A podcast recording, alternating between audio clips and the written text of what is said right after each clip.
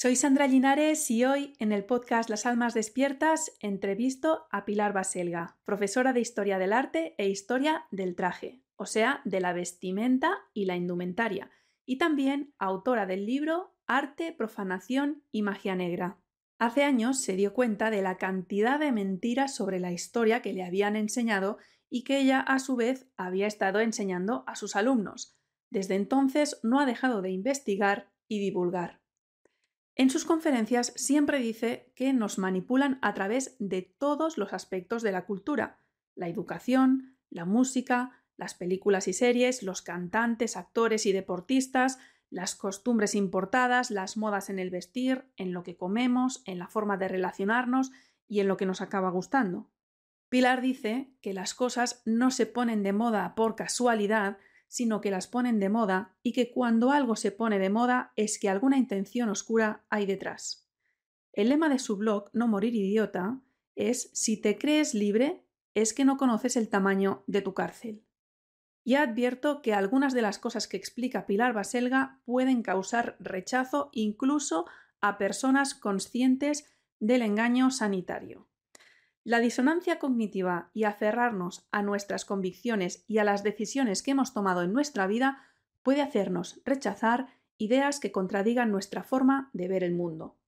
Parece que decidimos desde nuestra libertad lo que queremos hacer, cuando en realidad a través de la cultura han influido en nuestra forma de pensar, nuestros valores, nuestros gustos y nuestras prioridades. Te pido que aunque te choquen algunas de las ideas que expone, sigas escuchando, no tienes por qué estar de acuerdo en todo, pero al menos ábrete a valorar otros puntos de vista. Si no, tendrás la misma actitud que las personas que no nos quieren escuchar cuando les decimos que lo de los últimos dos años y medio es una enorme farsa. Ella misma reconoce en la entrevista que aceptó muchas premisas progres de las que se dio cuenta años después cuando las decisiones ya estaban tomadas. Tenemos que seguir cuestionándonoslo todo para ir despertando a más engaños. Cuando crees que ya lo sabes todo, no puedes aprender nada más. Empezamos la entrevista hablando de cómo se está adoctrinando a los niños en las escuelas. Mucha gente cree que una vez han quitado el trapo ya no hay peligro llevando a los niños al colegio, y ella dice que no. Los profesores son cómplices sin saberlo. Luego nos explica qué son las armas silenciosas para guerras tranquilas, el Instituto Tavistock y el MK Ultra, herramientas secretas de ingeniería social y los ritos satánicos que hacen las élites. Y la conversación nos lleva a hablar del bajo nivel del arte y la música actuales. Quieren que nos guste lo feo, lo decadente, lo denigrante. Todo lo que hacen es una guerra espiritual para romper al ser humano, invertir nuestros valores, que no pensemos y que bajemos nuestra vibración para tenernos adormecidos y controlados. Le pregunto por qué necesitan hacer públicamente todos esos símbolos y señales. El ojo, las pirámides dibujadas, o hacer el símbolo de la pirámide con las manos, taparse un ojo, el triple seis, los cuernos. ¿Es que se ríen en nuestra cara? ¿Se envían mensajes en código? ¿Qué papel juega Netflix y las series tan adictivas en la manipulación? También hablamos de qué hay detrás de la ideología de género y del movimiento feminista actual y de querer que hablemos con la E, en inclusive. Pilar nos cuenta cómo y para qué ponen de moda costumbres que no son de nuestra cultura, como el Halloween. Además nos habla de por qué las modas populares de los pantalones rotos, los pantalones caídos mostrando la ropa interior, los piercings y los tatuajes también son una manipulación, aunque creamos que lo elegimos por voluntad propia. Como ves, muchos temas que parece que no tienen relación entre sí, pero que están perfectamente conectados. El objetivo es destruir nuestro espíritu. Para terminar, le pregunto si cree que ya hay suficiente gente despierta o consciente como para decir basta y darle la vuelta a la situación y cómo ve el futuro próximo. Este programa no está monetizado. De la publicidad que te pueda aparecer, no veo ni un céntimo. La plataforma pone los anuncios donde quiere. Si te sirve lo que publico y quieres ayudarme a seguir difundiendo conciencia y luz, puedes hacer una aportación en el enlace que tienes justo debajo de donde estás escuchando esta entrevista. Muchas gracias. Este episodio está patrocinado por mi negocio, escuelaemprenderconexito.com. Mi especialidad es el marketing para terapeutas, coaches, psicólogos y nutricionistas. Te ayudo a atraer clientes por Internet para que puedas llevar la vida que quieres trabajando en exclusiva en lo que te apasiona, mientras ayudas a transformar vidas y elevar la conciencia de las personas. Si eres profesional del desarrollo personal y quieres ayudar a transformar la vida de más personas y vivir en exclusiva de tu pasión, te invito a apuntarte a mi minicurso gratuito Más y mejores clientes. Tres audios donde te explico toda la estrategia de marketing que yo misma uso y que enseño a mis alumnos y clientes. Lo encontrarás en escuelaemprenderconexito.com. Esta entrevista está disponible en las plataformas de podcast habituales, Spotify, iBox, Apple Podcasts, Google Podcasts, etc. y también en vídeo en YouTube y Odyssey.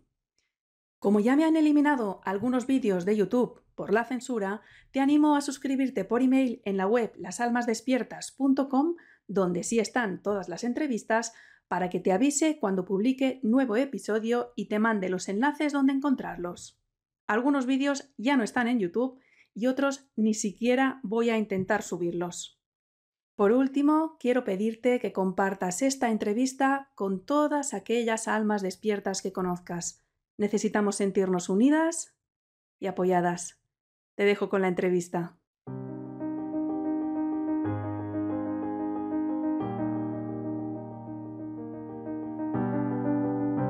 Las Almas Despiertas, el podcast de los que estamos creando la nueva humanidad. Puedes encontrar todos los episodios en lasalmasdespiertas.com. Para sortear la censura te animo a suscribirte por email y así te avisaré cuando haya nuevo episodio.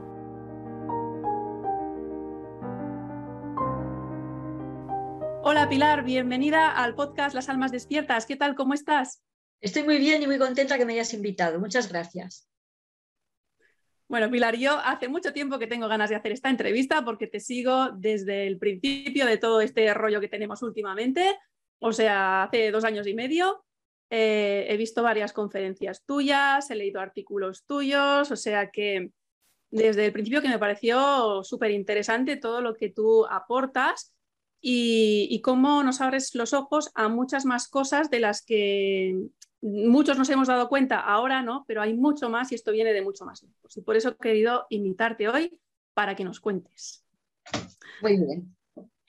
Pues eh, eh, empezamos, empezamos eh, con, el tema de la educación, porque tú como profesora de, historia del arte y profesora de, de, profesora de historia del arte y de historia del traje, o sea, de la vestimenta, de la indumentaria, Ah, yo he visto en tus conferencias que siempre dices que nos manipulan a través de todos los aspectos de la cultura, ¿vale? Y cuando hablamos de cultura, a veces parece eso, parece, uy, pues los cuadros, las enciclopedias, y no, no, la cultura es todo, todo lo que nos envuelve, lo, que nos rodea en la vida, ¿no? Y un punto clave es la educación. Entonces, me gustaría que nos hablaras de qué forma se está adoctrinando a los niños en las escuelas, porque mucha gente se piensa que, bueno, una vez ya han quitado el trapo de las escuelas, pues ya no hay ningún problema, los niños están bien ahí. Y tú dices que no. Bueno, para el tema de, la, de cómo empieza mm, la, agenda oculta de la educación obligatoria, es el tema de una conferencia que di en 2014, lo tenéis en YouTube, mm, que ha llegado hasta un millón de, visualizaciones entre varios canales y es un clásico ya sobre este tema se titula La Agenda Oculta de la Educación Obligatoria. Y ahí tenéis toda la información sobre cómo han montado este control de la educación. Esto empezó a finales del siglo XIX. En, eh, Estados Unidos va a ser Rockefeller, el que crea el General, General Education Board, o sea, como la Oficina General de, Educación, ¿eh? que es un, digamos, un think tank, ¿eh? un grupo de poder, que son donde definen ¿qué es lo que se va a enseñar? Como si ellos fueran los que, pues sí, ellos son, dices tú, y no sé si es una familia privada, pues sí, una familia que viene del petróleo, una familia de, multimillonarios que, manejan, pues en gran parte la economía americana desde hace mucho tiempo, todas estas familias poderosas. Eso en Estados Unidos. Y en Europa hubo en estos 1897 un congreso en Basilea. Hay una serie de palabras que vamos a evitar para no ser señalados como anti. Mm, mm, mm. Los que no entiendan esto ya lo irán entendiendo. Hay grupos de poder que están unidos por, digamos, un, propósito político que lo cuenta en los protocolos de los sabios de Sion, queda clarísimo, que es que hay que atacar la cultura de los cristianos. Es así, lo dicen clarísimo. Los Goyim somos los no. Y, tienen que venir a destruir nuestra, cultura. Entonces, la cultura se ataca desde la educación y desde el arte. Si os preguntáis por qué es tan desastroso el arte de los museos del arte contemporáneo, eso no es casualidad. Eso lo cuento en mi libro, Arte, Profanación y Magia Negra, que está a la venta, que si lo queréis comprar me escribís a no nomoriridiota.gmail.com y os lo mando dedicado. Y como en Hispanoamérica no tenéis acceso porque lo venden en Amazon, pero yo la verdad que prefiero que me lo compren a mí directamente porque no me dan casi nada, no sé si me dan tres euros los de Amazon. Entonces, si me lo compráis a mí directamente, pues yo os lo envío dedicado y para los hispanoamericanos, como están más lejos y el envío es caro, pues en vez de venderlo a 15 lo vendo a 10 euros. Así, pues se os hace más barato si lo queréis. Entonces, el tema de la, del arte, de la cultura, tiene que ver con que yo eso no lo, eso no lo, vi cuando estaba escribiendo el libro. ¿eh? Ahora me he dado cuenta. Es una guerra espiritual. O sea, la guerra, esa guerra que estamos sufriendo, no es la guerra de la salud. Es, van, van enfilados a por nuestra alma. Esto tiene, puedes llamar la atención o sorprender, pero van a por nuestras almas, porque están con Satanás directamente. Entonces, cuando tú empiezas a escarbar, ¿qué hacen en sus rituales estas élites? ¿Qué hacen en las altas esferas de la masonería? ¿Qué hacen en el Bohemian Grove?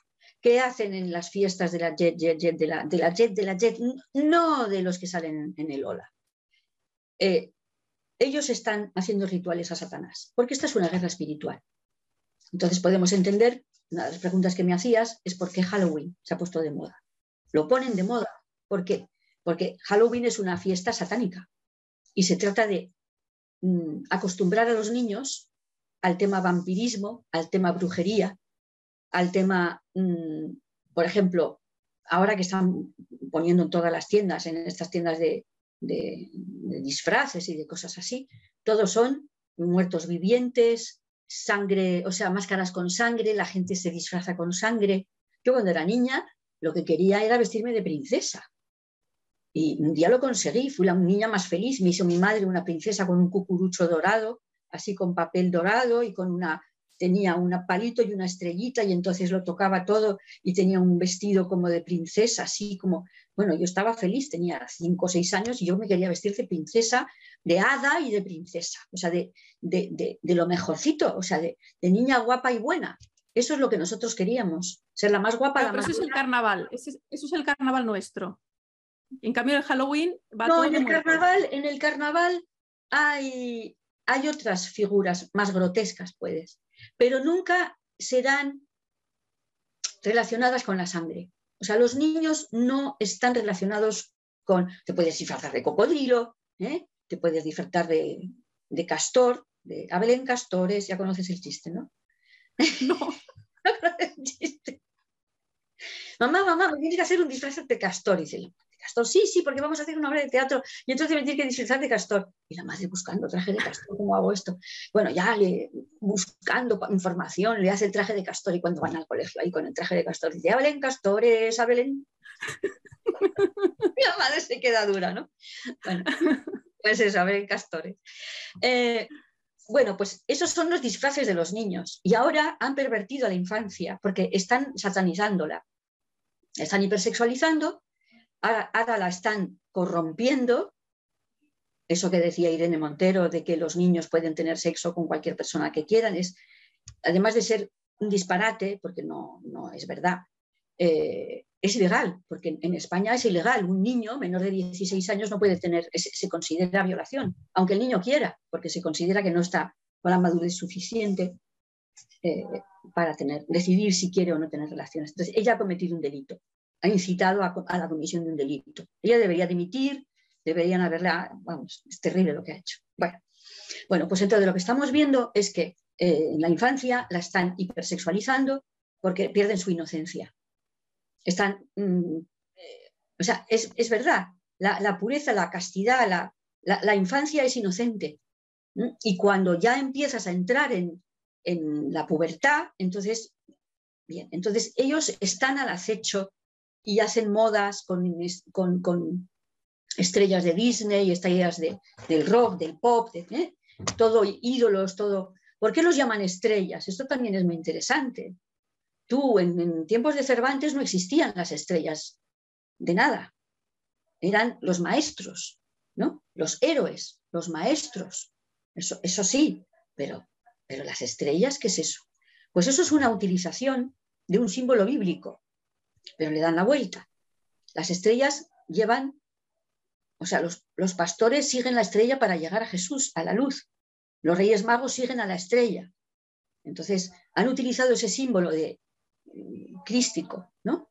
El cristiano y crístico, de ir hacia la luz para llevarlos hacia la destrucción. O sea, todo lo invierte cogen un símbolo bíblico, un símbolo cristiano, y lo, retuercen, y entonces las estrellas son las que te llevan a la perversión. Me preguntabas, ¿cómo hacen, cómo hacen para poner de moda los, los tatuajes y, los piercings? Pues sí, pero bueno, de eso hablamos después, de eso hablamos después. Vamos por la educación. No nos vayamos, porque quiero que entremos primero en el tema de la educación. ¿Qué está pasando en las escuelas?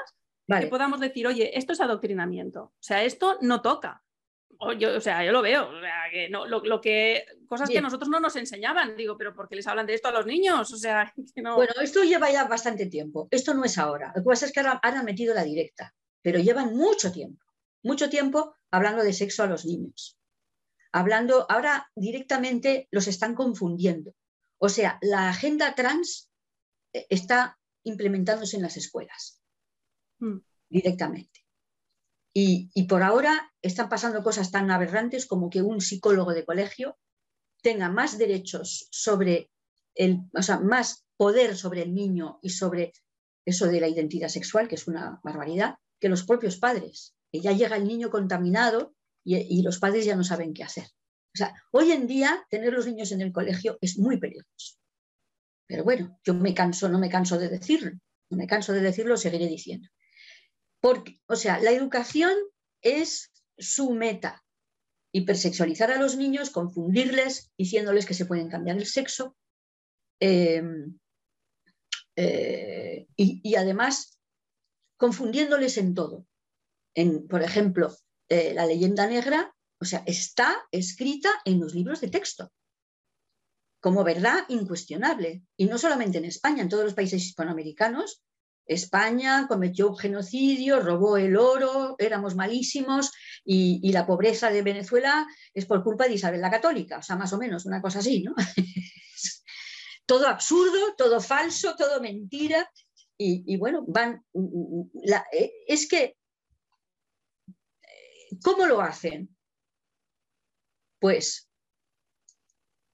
el colegio no decide o sea, el colegio impone libros de texto, ¿correcto? Los libros de texto los escriben cuatro o cinco editoriales. Las, siempre las mismas. Santillana, el no sé cuántos, el no sé qué, Alfaguara, eh, ¿cómo se llama? Vicens Vives, el otro y el de la moto. Son cinco. Todas esas, esas editoriales están controladas por la masonería la masonería que está, que, o sea, toda la educación se dirige desde la UNESCO. La UNESCO se creó después de la Segunda Guerra Mundial con la ONU precisamente para controlar la educación. Porque saben que cómo controlas a una nación a través de la cultura. Porque la cultura son los valores. Son, es la filosofía de un país. Es decir, es una guerra espiritual. Entonces, funciona así. ¿Cómo ellos quieren controlar y destruir las naciones? La mejor manera de destruir una nación es enemistándote con tu propia historia. O sea, enfadarte con tu padre. O sea, tú te enfadas con tu padre y ha destrozado has destrozado a la, a la familia. Pues la nación es como una familia grande. Tú te peleas con tus abuelos y se acabó. Se va la puñeta el país, la nación. Entonces la nación se descompone. Eso es lo que han hecho en España, fantástico. Son de premios, hay que darles un premio. la fake news de la leyenda negra y todo lo que han hecho es de premio. Bien, entonces, el adoctrinamiento, ¿cómo se hace? La UNESCO controla las editoriales y los ministerios de cultura, no solamente en España, en todos los países. Y entonces establecen eso, digamos, entre las editoriales, o sea, la cúpula de las editoriales, estoy convencida que esas, digamos, esos libros se diseñan en logias. Es decir, son masones, que son los reyes de la manipulación, los que deciden lo que, eh, lo que hay que decir y cómo hay que decirlo.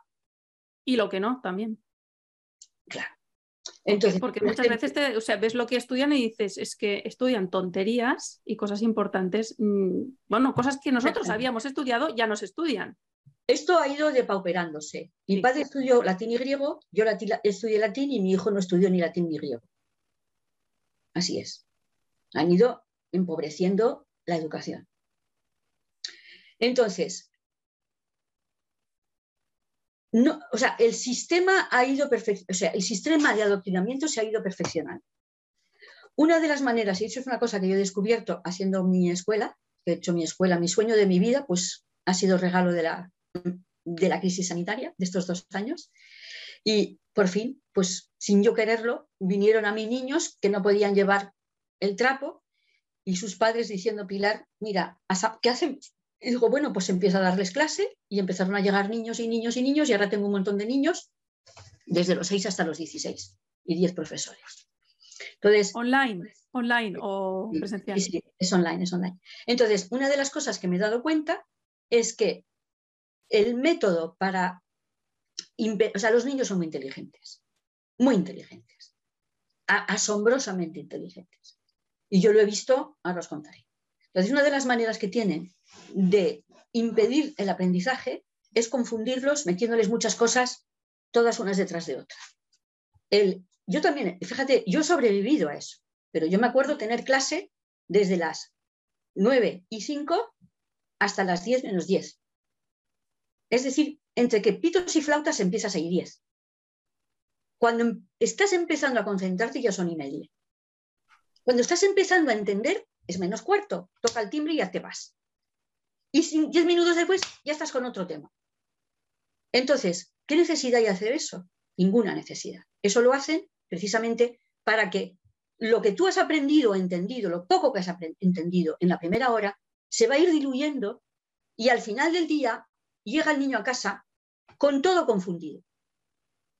Porque se trata de impedir que el niño aprenda, generar frustración y lo que quieren es, buscan es el fracaso escolar para disfrazar todo eso de que no hay fracaso escolar, los promocionan suspendiendo. Pero luego viene el informe PISA y nos pone a la cola de todos los españoles porque es un desastre. Y yo lo he podido comprobar. Este verano han venido 20 alumnos nuevos y les pregunto, ¿dónde vives? Ah, pues yo vivo cerca de Valencia. Ah, mm, ¿Valencia a qué comunidad autónoma pertenece? No sabían contestarme. Digo, bueno, la comunidad valenciana, ¿cuántas provincias tiene? Seis. Bueno. Eh, después otro. ¿Tú dónde vives? En Zaragoza. Ah, qué bien. ¿Y a qué comunidad autónoma pertenece? Silencio. Pero en ese grupo había niños de 14, 15. No te lo pierdas. No sabían. Digo, pues se llama Aragón. No Aragón. Aragón, Señor de los Anillos. Everos Aragón. Porque el Señor de los Anillos sí que se lo sabe. Y entonces digo, a ver, las provincias de Aragón, ¿cuáles son? Silencio. Y dice uno, Castilla. Dije, socorro, la que me espera. Bueno, ya está, se terminó. En, cuatro semanas ya se saben todas las provincias, todas las comunidades autónomas, los mares, los ríos. En un mes ya se lo saben. Entonces, ¿Por qué? Pues porque, ¿por qué no saben? Porque no se los enseñan o se lo enseñan mal y el profesor no se cerciora de que el niño haya aprendido. Yo tengo amigas que son profesoras y yo lo veo. No se cercioran. Ellas es como que van ahí a cumplir un horario y a darse la sensación ellas de que han dado el tema. Pero dar el tema no es, no, no. Yo cuando trato un tema, yo no doy un tema, yo trato un tema. Hasta que no lo han entendido, no paso al siguiente. Y si tengo que estar tres semanas hablando de, Egipto, pues estoy tres semanas o cuatro o las que hagan falta.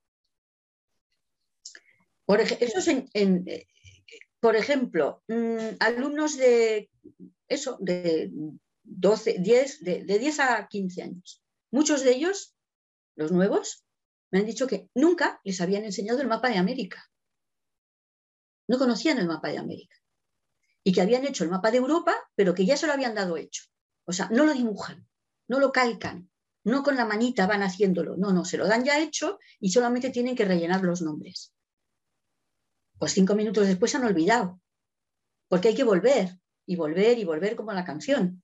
Entonces yo, hasta que no hasta que ya no digo, capital de Colombia, Bogotá, les enseño un mapa mudo. ¿Y este país cuál es? Venezuela, capital Caracas, vale, muy bien. El río Orinoco, ¿dónde desemboca?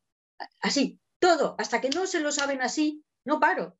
Y se acabarán aprendiendo, evidentemente. Pero eso, los profesores no lo hacen porque dicen que no tienen tiempo. Y digo, ¿cómo que no tienen tiempo? Tienen tiempo. Lo que pasa es que les han acostumbrado a decir, usted tiene que dar este tema, es decir, como el profesor no está ahí para enseñar, el profesor está ahí para hablar ¿eh?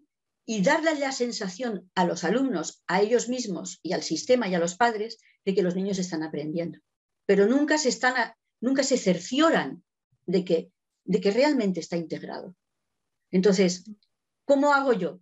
Pues los niños míos pequeños solo tienen dos horas de clase al día la gente me dice, pero ¿cómo? ¿Tienen, ¿Les das clases de 9 de la mañana a las 5 de la tarde? Digo, no, eso es un disparate. El niño, en dos horas, tú le presentas el tema y luego hace los deberes y luego tiene tiempo de hacer otras cosas, jugar, pasear, hacer deporte. Y con dos horas de clase al día es suficiente. Y a la vez siguiente, vuelves otra vez. Y vas construyendo poco a poco, poco a poco.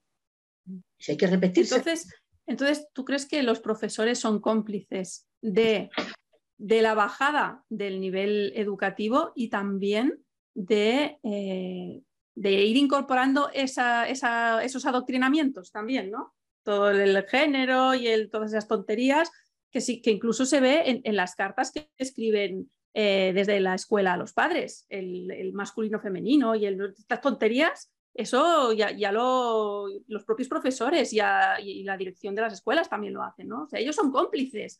no sé si una cosa, los que la, la, inmensa mayoría de los profesores son funcionarios.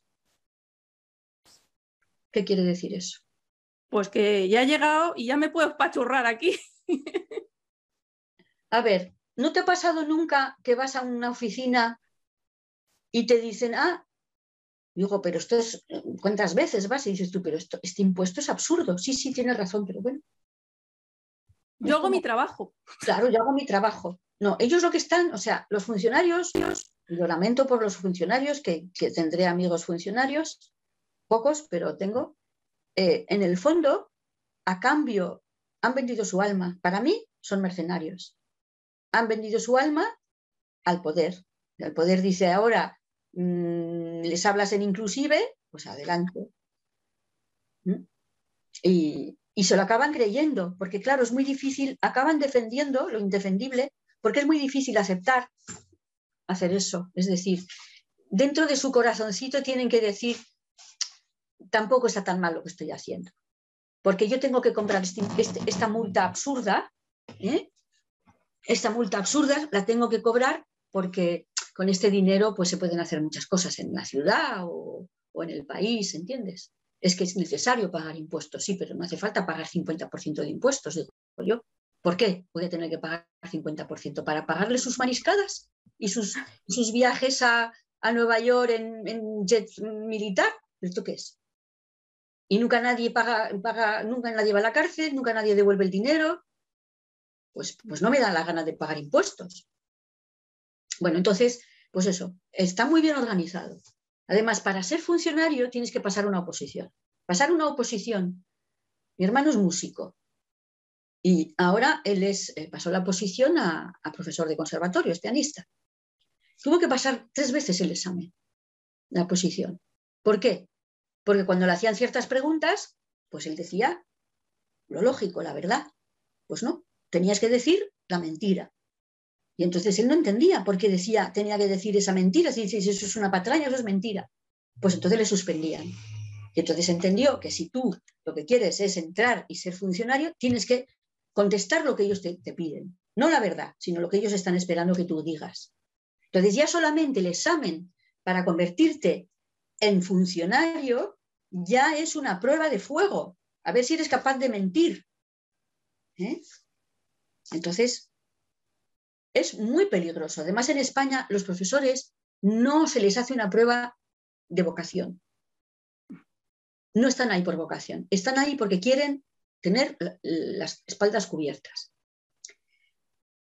La vida, quiero decir, tienen, tienen el ingreso asegurado 14 mm, pagas creo que son, mm, tienen bastantes vacaciones, que es muy duro que tener 30 niños, sí, pero ¿por qué no se ponen en huelga? Yo nunca he visto huelgas por el adoctrinamiento. Hacen huelgas por, por la pagas o por los ecos, pero por, por los contenidos que tienen que dar. Yo no he visto ningún profesor no he visto profesores haciendo huelga y manifestándose y diciendo... Bueno, es, que, es que, claro, esa es mi duda, ¿no? Habrá de todo, igual que entre los médicos estos últimos años. Habrá algunos que sí que se darán cuenta, eh, otros que les parece todo estupendo y los que están entre medias, que son los que se dan cuenta y bueno, pero yo hago mi trabajo, ¿no? O sea, sí, los, los, que lo ven, pero, pero apechugan con todo y siguen sin hacer nada. Claro, los hay, o sea, es evidentemente, lo sé porque he hablado con ellos. Con esta última crisis sanitaria, he hablado con varios profesores que no lo podían soportar, todo lo que tienen que obligar a los niños ¿no? del, trapo y demás, y de hacerlo en gimnasia y todo, y, que se han ido. Se han ido y se han buscado la vida de otra manera, porque no lo soportan. Mm. Pero la mayoría no. O sea, la inmensa mayoría pasa por el aro, acepta las barbaridades, acepta muchísimas cosas. Mm. Pero bueno. háblanos de qué son las armas silenciosas, porque esto de la educación forma parte de las armas silenciosas, pero engloba mucho más. Bueno, las armas silenciosas para guerras tranquilas es un documento top secret que fue filtrado por Bill Cooper y que se puede leer en internet. Ponéis armas silenciosas para guerras tranquilas. El título es Silent Weapons for Quiet Wars. No es, la traducción española no es perfecta, pero bueno, no está mal. Y es un documento que se entrega a los participantes del grupo Bilderberg a la, cogollico cogollico del poder, porque no todos los invitados lo recibieron, de 1979. Empieza nada más el documento diciendo que estamos celebrando el 25 aniversario de la Tercera Guerra Mundial, tal cual. Es decir, que la Tercera Guerra Mundial empezó en 1900, a ver, 79 menos 25, 54, ¿no?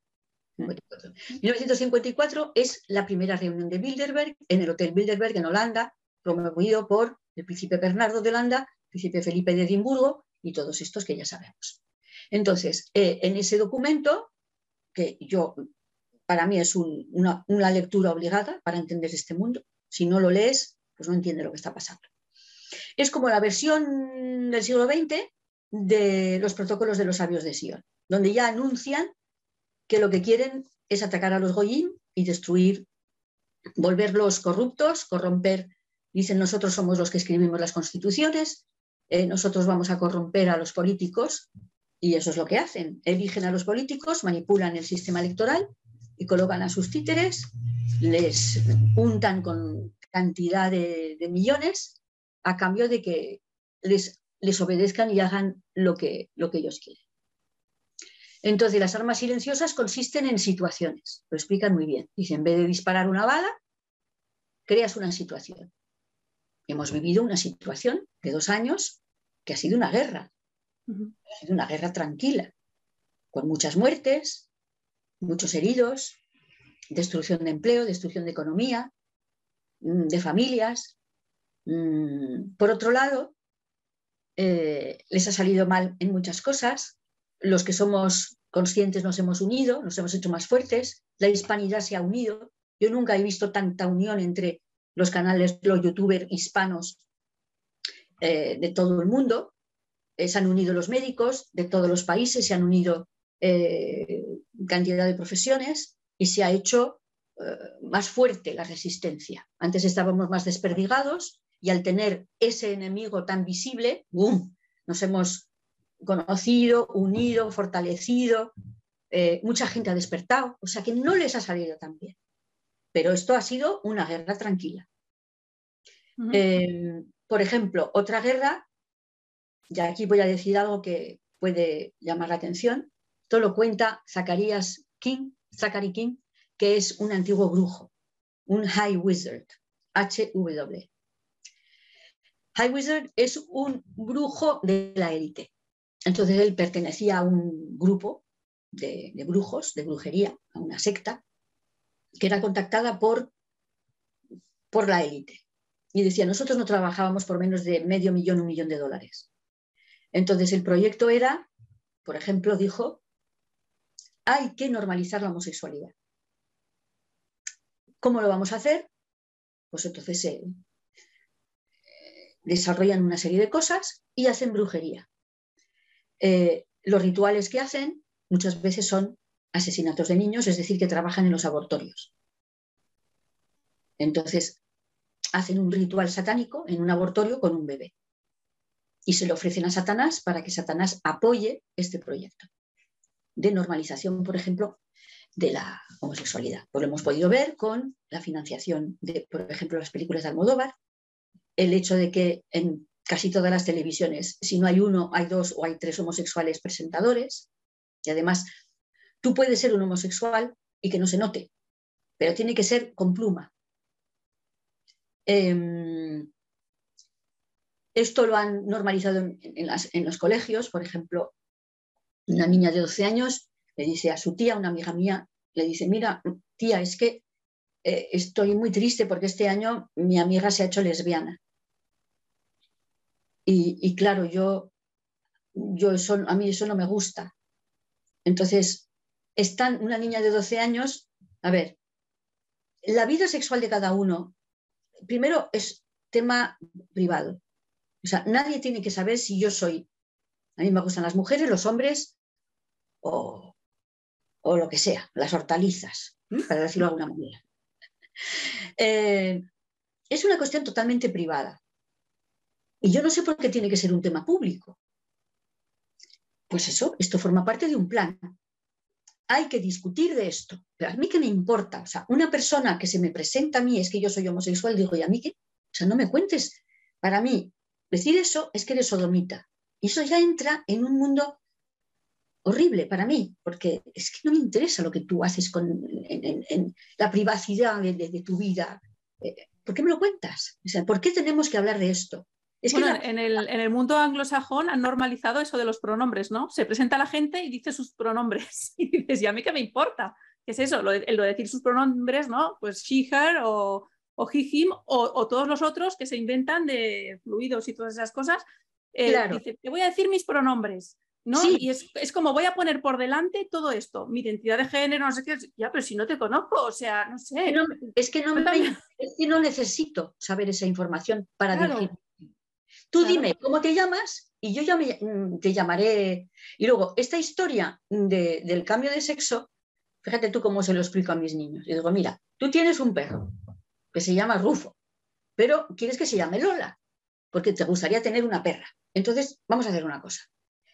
Vamos a llevarlo al veterinario y le vamos a cortar los cataplines y la, pilila al perro. Y luego con un rotulador le dibujas las tetitas ¿eh? en la pancita del perro. Y vuelves a casa y ya es Lola. ¿Es Lola?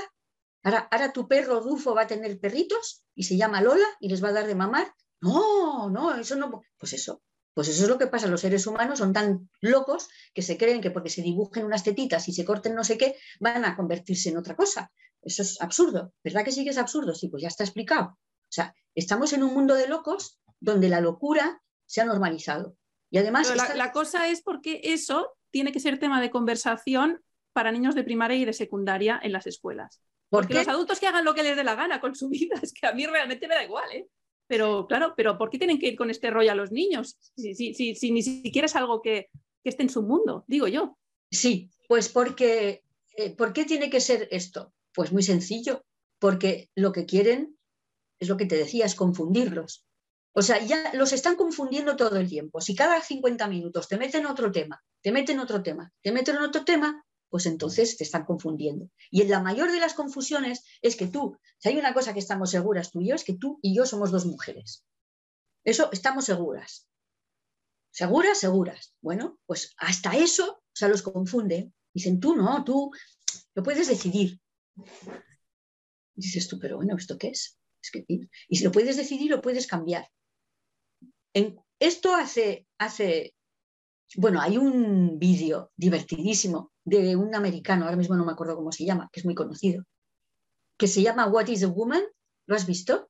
He visto trozos, porque en oh. internet hay gente que pone trozos y sí, llegan puntos que son muy absurdos, muy absurdos. Es buenísimo, buenísimo, sobre todo cuando va a la cúpula, es decir, a los profesores de universidad, a un psiquiatra, a un psicoanalista, y les pregunta, What is a woman? que es una mujer, no le pueden contestar o no le quieren contestar, porque claro, entonces él se va a una tribu africana y le pregunta a una señora de la tribu, ¿qué es una mujer? Y dice, pues una persona que puede tener hijos, que puede dar a luz. La diferencia entre el hombre y la mujer es eso, es que el hombre no puede dar a luz, la mujer sí, fundamentalmente, porque puedes no tener pechos, puede estar, pero fundamentalmente es eso. Eh, pues eso, quieren confundir. Es, el plan es confundir. Y esta, esta es otra arma silenciosa. claro, diabólico, lo diabólico es lo que separa, divide y confronta. El símbolo une, el diablo separa. Ya está, todo esto es diabólico. Todo esto es diabólico.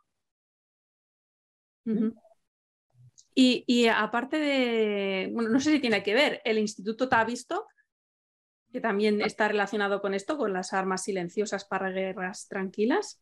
¿Qué, es? Pues el Instituto Tavistock fue creado en 1921 por, eh, creo que era Conde, Conde de Tavistock, eh, recomiendo el libro de Daniel Stulin, que se llama El Instituto Tavistock, está muy bien. Y leerlo hasta el final, porque el último capítulo explica eh, las raíces eh, las raíces racistas del jazz. Súper interesante. The Racist Roots of Jazz. Bueno, pues el Instituto Tavistock fue creado en 1921 porque, a ver, la Primera Guerra Mundial fue absurda, Sandra, no tenía ningún sentido, porque mataran a un heredero no es motivo para crear una guerra mundial. La historia está llena de asesinatos de herederos y no, eso no generó en ningún momento una, guerra mundial. Porque anda que no ha habido asesinatos de herederos. O sea, toda la historia de Roma es asesinato del heredero. En algún momento matan al heredero y se ponen a otro. Es ridículo. Entonces, los, verdaderos historiadores dicen, no hay explicación coherente de que la muerte, el asesinato del príncipe heredero del imperio austrohúngaro provocara una guerra mundial. No, hay ninguna justificación. Entonces, los franceses lo llamaban la drôle de guerre, que quiere decir la guerra rara, porque, no entendían por qué. Entonces hubo esas escenas famosas que estaban en las trincheras, los franceses y los alemanes, y entonces estaban ahí y, se hablaban. Y, oye, ¿tenéis tabaco? Sí, toma, yo tengo chocolate, vale, y se intercambiaban el chocolate con el tabaco. Fíjate tú.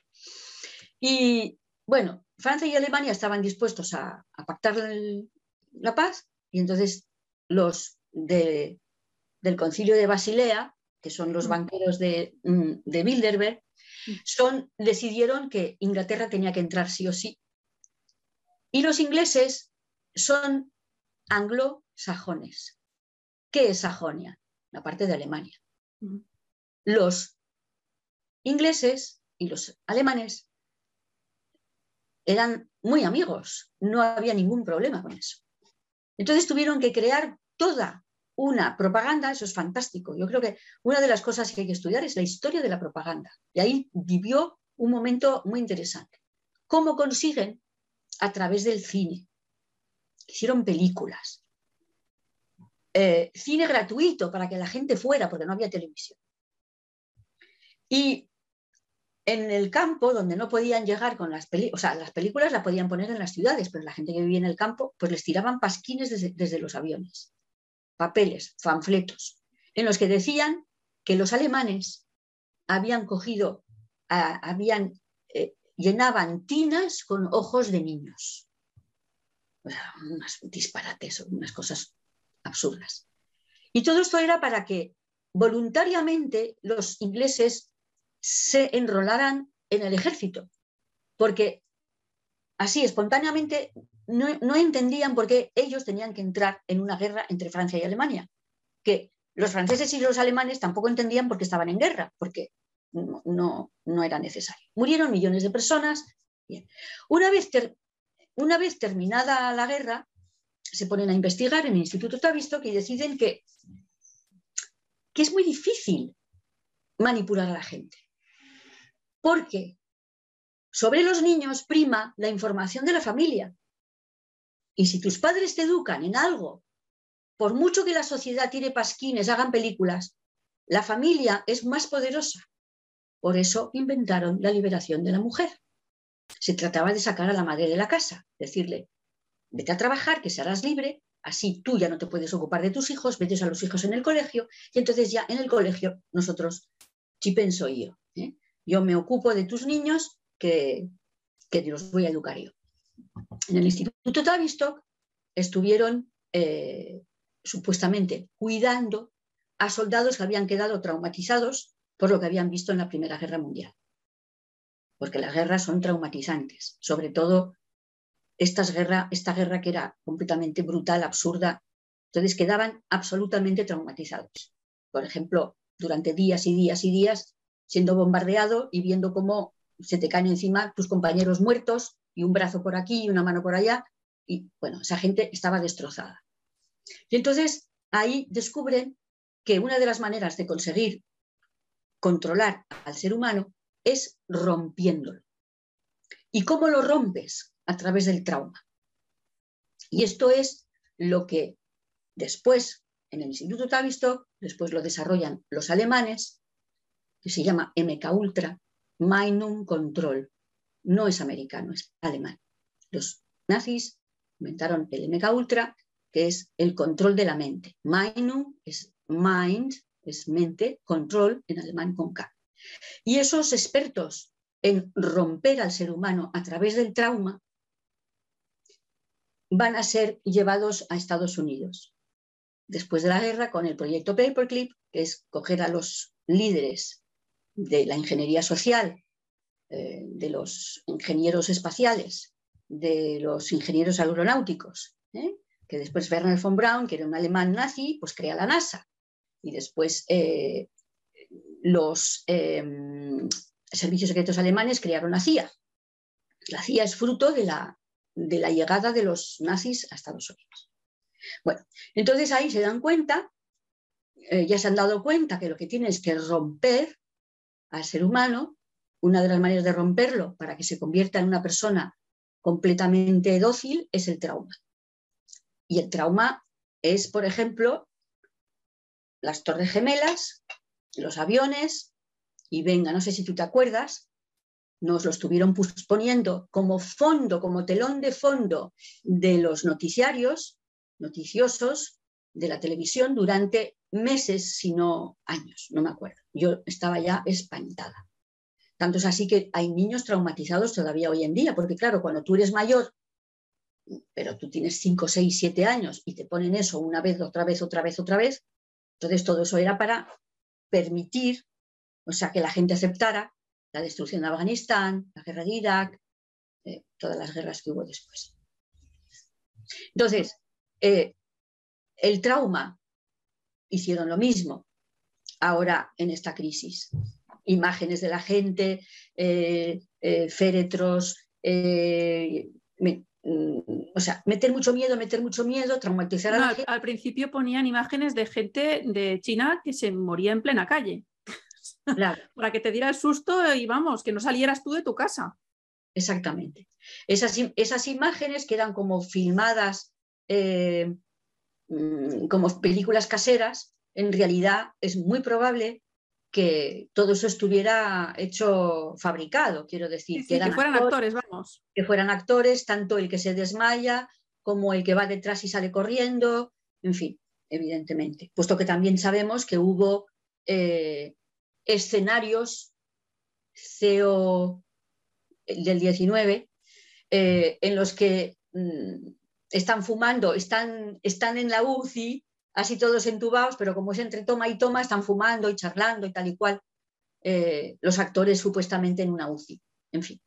Entonces, es que son geniales, son geniales. Em, entonces, Estamos hablando del MK Ultra, del MK Ultra. El MK Ultra, o sea, es, traumatizar a la, gente. Habéis visto la secuencia. Primera Guerra Mundial, propaganda, hay que controlar a la gente, no funciona. Instituto Tavistock descubren que a través del trauma sí se puede programar a la gente. Después van a desarrollar todo tipo de técnicas para traumatizar a la gente, provocar traumas. Y una de las cosas que hacen, precisamente, eh, esto no es para menores, esto es lo que voy a decir, es cuando ellos quieren eh, fabricar personas MK que van a ser eh, programadas de tal manera que ellos les, les dicen la palabra código, cambian de personalidad, se vuelven asesinos. Entonces van, cogen un arma, tal, matan a fulanito y entonces, claro, como no hay, ¿cómo se llama? Móvil del crimen, estas personas no las, no las encuentran nunca, porque eh, es como que son otras personas de repente y cómo consiguen ese, cambio súbito por, el, maltrato y la violación constante desde que son niños. Entonces los cogen desde los dos, tres, cuatro años y, los violan violentamente para traumatizarlos, romperlos y que se conviertan en personas completamente, o sea, como verdaderos muñecos, como... Y hay algunos vídeos de esto que están hablando en programa de televisión eh, y entonces dice uno, Holy Spirit. Y de repente hay uno que está a un lado y hace y se paraliza y ya no se puede como ni mover, como que está esperando, ha sido la palabra clave para esperar la orden que le diga, pues ahora tienes que hacer tal cosa, ¿no? Tremendo. Es como, eh, eh, bueno, la naranja mecánica, ¿no? La peli de la naranja mecánica, pero eso ya está hecho con un adulto. Pero la idea es esa también, ¿no? Claro. En realidad, Stanley Kubrick nos ha ido contando en sus películas cantidad de cosas. Bueno, yo hace poco vi Odisea, volví a ver, después de todos los años. Yo la vi cuando salió Odisea 2001, que fue en el 68. Eh, no, en el 68 no la vi porque yo tendría, no, 11 años, no. Pero cuando vi Odisea 2001, hace poco, mm, lo volví a ver desde otro punto de vista y me di cuenta que en realidad fue la preparación a la película del alunizaje. Se trataba de preparar al público en la creencia de que la NASA era capaz de, de viajar a la Luna y de hacer todo eso que supuestamente filmaron y dicen que Stanley Kubrick hizo la película del alunizaje y que fue, como en cierto modo, te vamos a financiar una super película, porque tú ves la película es del 68 y el personaje entra con reconocimiento facial en los espacios, con la huella con el dedo poniéndola de huella. Hay videoconferencias desde el espacio. Es decir, que todo lo que hacemos ahora ya existía, en cierto modo. Y, entonces, e, es evidente que esa película fue hecha con la NASA, como preparación a lo que íbamos a, la película de, del alunizaje. Y Stanley Kubrick, mm, digamos, trabajó para el enemigo hasta que ya no pudo más, supongo. Y es cuando hace Ice White Shot. Y es donde cuenta. Pero ahí lo mata Entonces la película era mucho más larga y quitaron 45 minutos que no sabemos dónde están. Y por eso termina de una manera rara, no, no se entiende bien, y es que falta un trozo. Y lo mataron. Provocaron, creo que un infarto o algo así, y lo mataron. Mm, mm.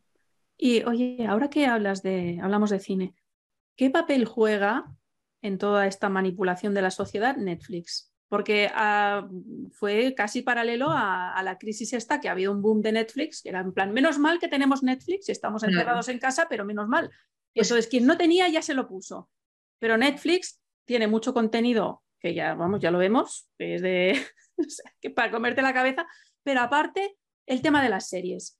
Antes las series te la ponían una vez a la semana y te esperabas al capítulo, pero ahora las series te las puedes tragar. ¿Sí? Y aparte del contenido de la serie, ¿qué efecto tiene el hecho de que sean tan adictivas y que la gente esté como pegada y como casi ansiosa, ¿no? Por, ver eh, la serie que toque, la que sea.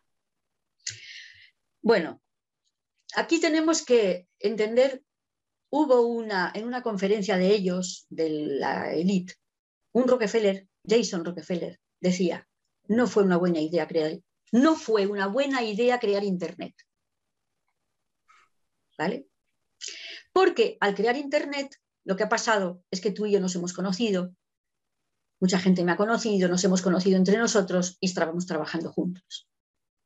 Ellos crearon Internet, que es una, una, una herramienta militar, para controlarnos. Porque ellos en realidad no tienen imaginación. Nosotros sí. Eso es lo que les revienta. Nosotros somos creativos y ellos no. Entonces, ¿qué es lo que pasa? Ellos veían simplemente una herramienta de, control, pero es que nosotros somos creativos. Entonces, por ejemplo, estoy convencida de que la etiqueta, o sea, la pestañita de compartir no estaba prevista en un principio. Cuando nosotros hacemos algo que nos gusta y nos parece bonito, ¿qué hacemos? Lo compartimos. Ellos no. Entonces, ellos no lo podían inventar eso. Eso lo inventamos nosotros. Y al compartir, difundes. Es decir, tú compartes porque te da alegría compartir lo que es bueno para ti. Y no lo haces por dinero, lo haces por el placer de compartir lo bueno. Y eso es un pensamiento que tenemos nosotros, los verdaderos humanos que es el placer de compartir lo bueno, lo que te gusta. Y digo, pues mira, si a mí me ha hecho feliz, se lo voy a pasar a todo el mundo para que ellos también pasen un buen rato. Entonces, bueno, entonces, ¿qué ha pasado? Que con la aparición de Internet ya lo controlan el relato de las cosas. Por eso tiene que venir la censura. Por eso tiene que venir que todo el mundo tiene que pasar por Google, porque Google tiene una serie de filtros para que tú no encuentres ciertos. Pero entonces inventamos eh, Firefox o inventamos Mozilla o inventamos, eh, no sé, otros navegadores donde puedes eh, escaquearte del control de Google. Entonces, nos, a mí me censuran en YouTube, me voy a Telegram. Nos censuran en no sé dónde, nos vamos a Odyssey. Y no pasa nada, siempre volvemos y eh, encontramos la salida para seguir haciendo lo que nos apetece, que es decir lo que nos da la gana, compartir lo que nos gusta y ser buenos con unos con otros y ayudarnos, ¿no? que ellos no tienen esa capacidad. Bien, entonces, ¿qué ha pasado? Que Hollywood se creó para controlar, acuérdate lo que te dije, a través del cine intentan crear el odio al alemán en Inglaterra. Estamos hablando de 1916. En 1916 no existía la televisión. Entonces, existía el cine, estaba empezando. Y es ahí donde empiezan y se dan cuenta que es eh, una manera de controlar el cine. Hollywood va a pasar, ya lo sabemos todos, la Godwin Mayer, la no sé cuánto, la no sé qué, son todos de este grupito ¿eh? de los de mm, que ya conocemos de la banca y todo esto. Entonces, este grupito son los controladores de, de o sea, lo que, lo que han explicado muy bien los que explican el, primado negativo. Es decir, que lo utilizan para moldear, porque esto es una guerra cultural, es decir, espiritual. Es decir, que se meten en tu mente, en tu corazón. Y te dicen, yo recuerdo, o sea, te dicen cómo tienes que amar, cómo tienes que besar, cómo tienes que decorar tu casa, cómo tienes que vestirte, porque esas estrellas se convierten en modelos a, imitar. Entonces, mm, bueno, ¿qué es lo que pasa? Que con el desarrollo de Internet la gente deja de ir al cine. Y entonces se meten en Internet. Y entonces te haces tu propio programa. Ya no necesitas la televisión y Hollywood. Pasas de la televisión, pasas de Hollywood y entonces crean Netflix para recuperar a toda esa gente que no ve la televisión porque es un coñazo y que no van a, ver películas porque son todas iguales. Para mí me parecen todas iguales. Yo hace muchísimo tiempo que no voy al cine. Y cuando voy al cine me enfado porque digo, mira, ahí me están contando esto, ahora me están diciendo lo otro. Digo, ah, quita, quita, yo ya no voy al cine. Y además es muy desagradable ir conmigo al cine porque enseguida digo, pero fíjate lo que están diciendo. Pero como conmigo no se puede ver tampoco la televisión, me, enfado, ¿sabes? Pero fíjate, pero que, ¿cómo pueden contar esta mentira? Entonces Netflix sirve para eso. Utilizan a, los mejores manipuladores que les pagan fortunas por contar historias adictivas con todo tipo de morbo, el morbo, eh, a lo mejor efectos especiales, yo qué sé, yo es que no, sí, yo no, yo no, no, no, me gusta Netflix, o sea, tengo tanto, o sea, la realidad me apasiona tanto que no necesito la ficción. O sea, la realidad me supera. O sea, es una cosa increíble y, le da mil vueltas a la ficción. Entonces, a mí me interesa investigar la realidad, la historia, no, no la ficción, porque como sé que la ficción además es una pura manipulación.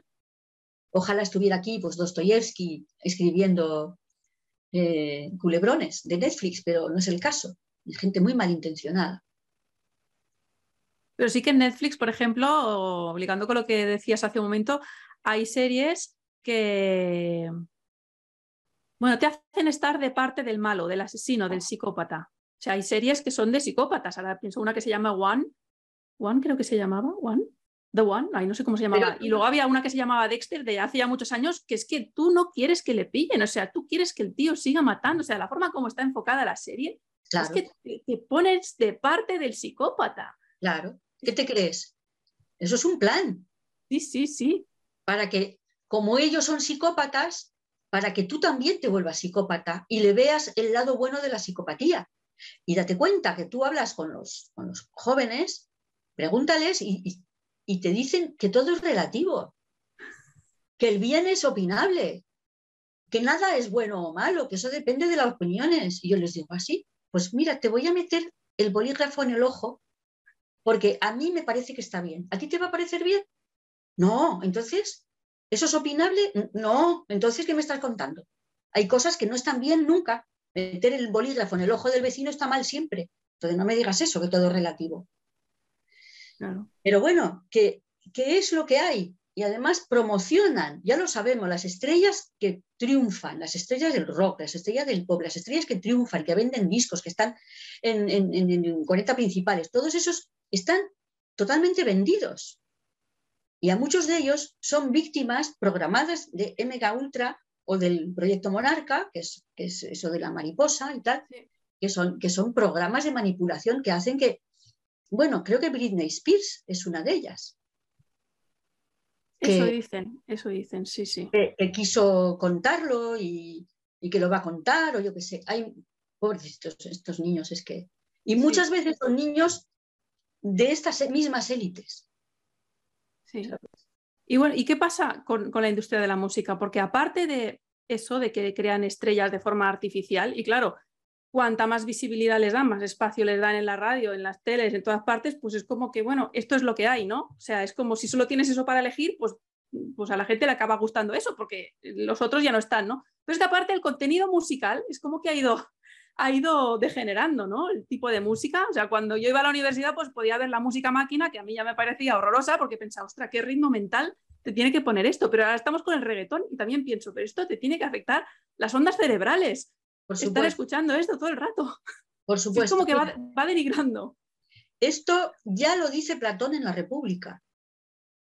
Creo que es en la República, donde dice que la música es la manera de controlar a la juventud. Lo dice así, porque es que él era, él era un, ingeniero social. Nunca hablan de esto, pero Platón tiene unas frases que dices, esto parece que lo ha escrito un nazi.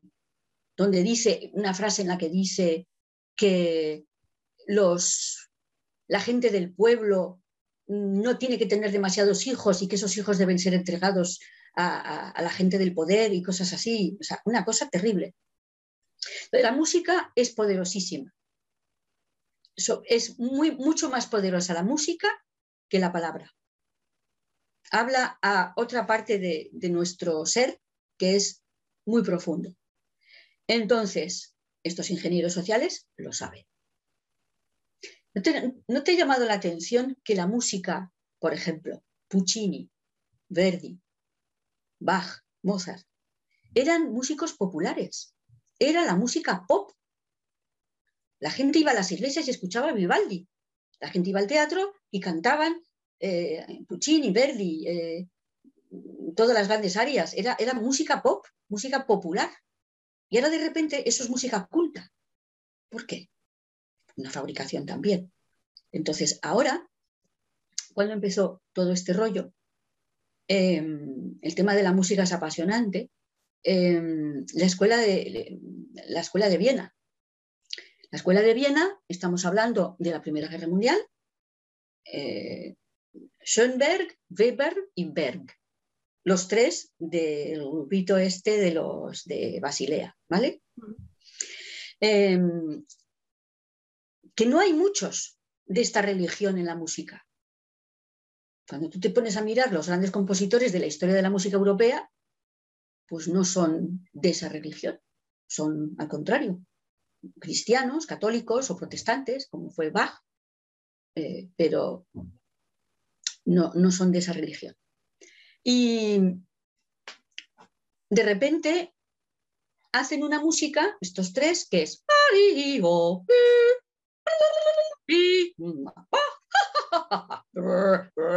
Esto es como Yoko ¿no? Lo cogiera ahí. Claro, ahí empieza esto. La música disonante.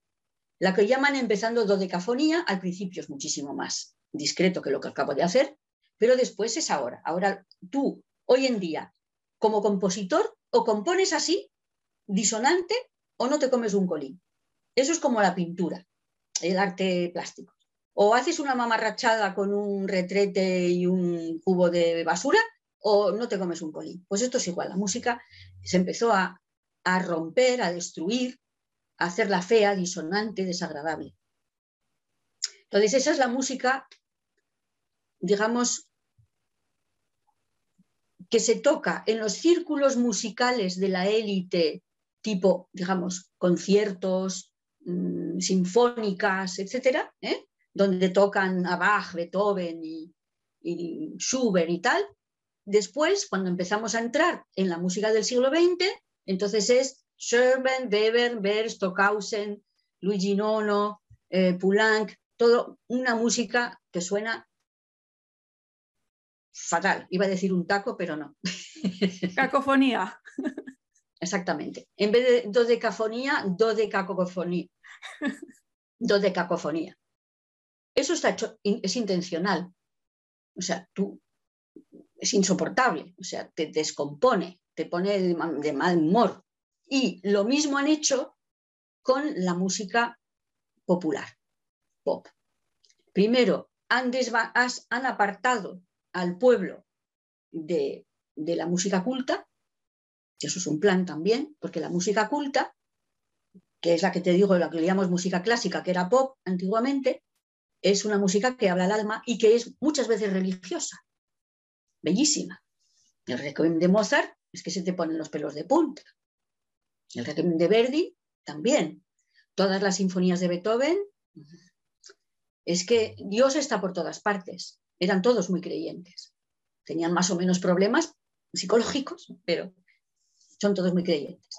Y a partir de finales del 19, principios del 20, pues, ¿quiénes organizan los concursos de música?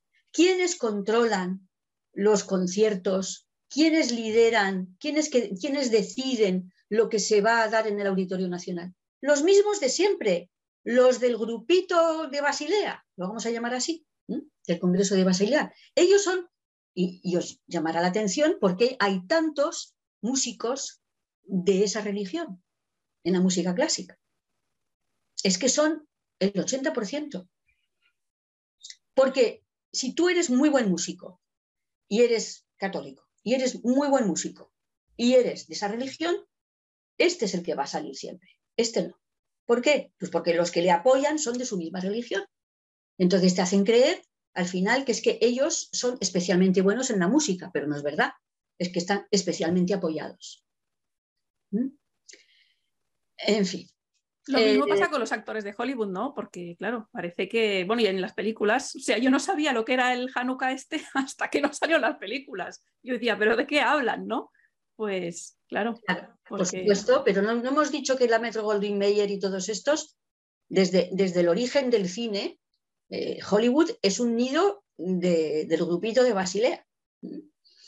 Y controlan la música clásica, las editoriales, las universidades, eh, lo, que se, lo, que es correcto, lo que es políticamente correcto, son los que manejan las, las, las, logias masónicas.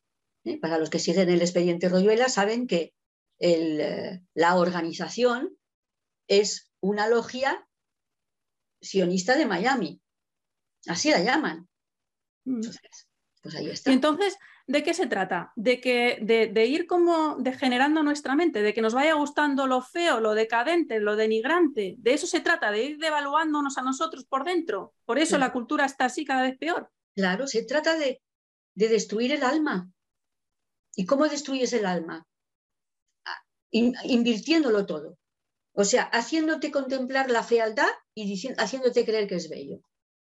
La obra maestra del arte del siglo XX, un urinario.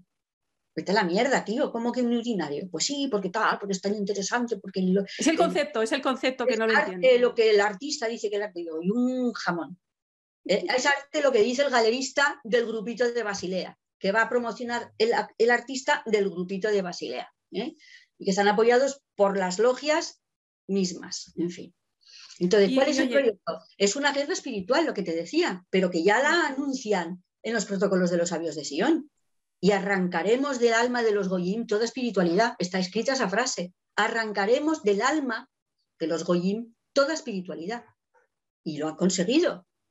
La gente no cree en Dios, la gente no, no cree en nada, la gente mm, no tiene sentido su vida, ni siquiera se da cuenta de que si naces hombre, naces hombre, y si naces mujer, naces mujer, y que eso es absolutamente ridículo pensar que lo puedes cambiar porque te has puesto una peluca o porque has puesto pintura en el ojo, porque te has puesto tacones, de repente ya es tan ridículo todo. Entonces, eh, la inversión es muy importante. O sea, confundir. La inversión es confundir, claro. O sea, tú muestras una cosa horrible, como un urinario que huele mal, y te dicen, eso es arte. Y encima tú te tienes que extasiar y si no te extasías, entonces te sientes mal porque te autocensuras, ¿no? O sea, la prueba está que nadie ha ido con un spray a, destruir obras a los museos cuando nos están tomando el pelo. La gente... esto, esto es el cuento del emperador, del traje nuevo del emperador. Que todo el mundo, oh, sí, sí, sí, sí, qué bonito el traje, y nadie dice, perdone, pero va desnudo. O sea, nadie dice esto es una mierda. Sí, bueno, hay gente que lo, dice, pero no. Si lo dices, te expulsan. Yo escribí este libro para una editorial, este mío, Arte, Profanación, Imagen Negra, para una editorial muy famosa, y estaba ya corrigiendo las galeradas, es decir, ya iban a publicármelo un mes después, ya había cobrado el anticipo y todo, y me cancelaron la publicación, porque decía que el rey está desnudo. Y me dijeron que no podían publicar eso. Y, bueno, era una censura tan grande la que me obligaban que ya se quedaba, es que era imposible. O sea, si no podías cambiar el libro, no sé, imposible. Mm. Entonces, el propósito es confundir, romper, invertir, desnaturalizar, enfrentarnos. O sea, si tú quieres cambiar tu sexo, te estás enfrentando a la voluntad divina. ¿Y quién se enfrenta a la voluntad divina? Satanás. Nos están satanizando. ¿Entiendes? Si tú te enfrentas a, lo que Dios quiere, a la creación, es, es, lo que hace Satanás, lo que hizo Caín y lo que hacen todos. Date cuenta, hay un, es muy interesante. Hay una secta mm, eh, de primer siglo después de Cristo eh, en Egipto, que se llamaba los cainitas. Y los cainitas eran, rendían culto a Caín y a todos los que en la Biblia se oponen a Dios, es decir, que son satanistas. ¿vale? Y el lema de esa secta era, a mayor transgresión, mayor libertad. Es exactamente lo que piensan todos los chavales hoy en día. O sea, toda la juventud está en a mayor transgresión, mayor libertad. Por ejemplo, hacer, hacer grafitis es una transgresión, porque estás pintando sobre una pared que no es tuya y haciendo chorradas y mm, estropeando. Eso es, eso es una transgresión del orden social, porque es ensuciar, es molestar, es invadir, es afear, pues eso es libertad. Por ejemplo, tú eres una chica. Las chicas tenemos que cuidarnos. Somos mucho más, sexualmente, tenemos que tener cuidado, porque nosotros, nosotras, cuando un hombre tiene relaciones sexuales, es, como más exterior, ¿no? Nosotros lo recibimos en el fondo de nuestro cuerpo. Tenemos que tener mucho cuidado a quien nos entregamos. esa es la ley natural. La ley natural es que la mujer se tiene que preservar. Y siempre ha sido así. Y por eso se valora tanto la virginidad, porque un hombre no quiere estar con una mujer que se ha ido con 800 antes. El hombre quiere decir, esta es la mía, esta es para mí. Y la mujer se tiene que cuidar. Es así. No es una cuestión de ser anticuada ni nada. Es por tu salud, por tu salud espiritual también. Porque cada vez que te entregas a un hombre pierdes una parte de tu alma. Eso es así. Y las chicas jóvenes que escuchen esto, que lo sepan. No te entregues. o sea, no, no, la mayoría de gente no es consciente del intercambio energético que hay en una relación sexual. No, entonces, bueno, da igual. Entonces te cuento dos, dos cosas de hace unos días. Un vecino me dice que su, que su hijo que tiene 30 años, dice, volvió anoche y que estaba muy impresionado porque estaba tomándose una copa en un bar y vino una amiga y se acercó a él y le dijo, ya me lo he hecho con cuatro. Como si eso fuera un, gran, una medalla, ¿no? Un valor. a mayor transgresión, mayor libertad. Ella estaba presumiendo de que era una mujer libre porque se había entregado a cuatro tíos entre el urinario y el retrete. Fíjate tú, qué degradación de esa mujer. Esa mujer está destrozada. Eh, eh, energéticamente, anímicamente, espiritualmente, está destrozada, porque si ha hecho eso en un rato, imaginaros lo que no habrá hecho en todo el año, en todos los fines de semana, o vete tú a saber.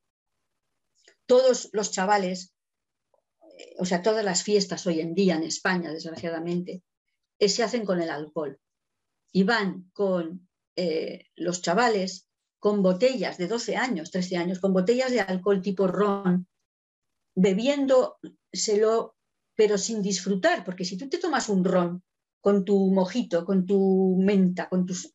Es una delicia, zumito de limón, no sé qué, es una delicia. Pero así a palo seco, ¿qué es eso? Pues es a mayor transgresión, mayor libertad. Un niño no debe beber alcohol fuerte encima a morro en esas condiciones. Pues sí, lo voy a hacer y entonces voy a ser más libre evidentemente están confundidos, porque eso de libertad nada, se están destrozando el hígado y pueden entrar en coma etílico y se pueden morir. O sea, es una barbaridad. Esos hijos no están controlados por sus padres, que también es una, ir en contra de la ley natural. La ley natural ¿eh? y lo correcto es que los padres cuiden de sus hijos. Eh, una amiga mía me decía que llegaba una alumna suya con 14 años llorando, diciéndole, mi madre me deja salir, me deja que llegue a cualquier hora. Es que mi madre me deja salir y llegar a casa a cualquier hora. La niña estaba desesperada, deseando que le pongan un límite. ¿eh? Y los padres regalan móviles a niños de 10 años. El móvil está directamente conectado con Internet. En Internet hay el porno, está a la primera, al primer clic ya tienes, ya tienes porno los niños se enganchan al porno, luego ya no pueden, se, hacen adictos, luego se hacen adictos al porno, ya no puedes tener una vida eh, sexual normal. Porque te parece todo una sosada, porque ya la has visto cien mil veces y entonces ya no hay misterio. Y están, o sea, los chavales están destrozados. Con esta historia, los chavales están destrozados. Entonces, eso es lo que buscan. Porque está estudiado, ellos también lo saben por, por el MK Ultra, que un, una mujer que ha tenido una vida sexual forzada o no, mm, promiscua, es decir, eso que decía esta chica, ya me lo he hecho con cuatro hoy, esa mujer no va a poder ser fiel. Y si la mujer no es fiel, se rompe la familia. Y por eso lo estamos viendo por todas partes. Hay muy pocas parejas que, aguantan. Y entonces, ¿qué pasa? Los niños, las parejas se separan. ¿Por qué? Pues porque ya no hay fidelidad. ¿Por qué no hay fidelidad? Porque venimos de la promiscuidad y ya la fidelidad, fíjate tú que lo correcto ahora entre los jóvenes es el poliamor. El poliamor consiste en tener varios amantes de ambos sexos. Entonces, ¿qué pasa?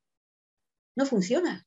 Porque cuando tú te enamoras, lo quieres para ti sola, no lo quieres compartir con nadie. Pero es que tú no lo entiendes, Pilar. Esto no. Bueno, es broma, ¿eh? lo que te digo. Porque quiero decir que es que es como. Es que no lo entendéis, sois unos carcas, unas carcas. ¿no? Yo, yo no lo entiendo tampoco, ¿eh? No lo entiendo. sí, yo, lo, entiendo. lo entiendo. Sí, sí, yo lo entiendo, claro que lo entiendo. Están confundidos, les han vendido la moto de que a mayor libertad, a mayor transgresión, mayor libertad. Y la transgresión del orden natural es, eh, o sea, el orden natural es que una mujer debe guardarse para el hombre. ¿Por qué? Porque si no, estás destrozada y no vas a poder ser una mujer feliz y plena y no vas a ser una buena madre. Entonces, están fomentando el, el poliamor consiste en que tienes muchas relaciones y luego te da lo mismo a vela que a vapor, es decir, lo mismo hombre que mujer, que por delante que por detrás, te da igual, todos juntos, todos revueltos. Eh, entonces eso entras como en el porno, que empiezas con una cosa clásica, pero ya te aburre y tal y cual. Entonces, ¿cuál es el problema? Todo el porno, eh, eso es muy interesante, el porno se basa en la penetración. Entonces, todas las películas porno se basan en la penetración. Las que tenemos una cierta edad sabemos que, hombre, eso está muy bien, la penetración, pero que hay muchas otras cosas que son muy importantes y tal vez más importantes que eso.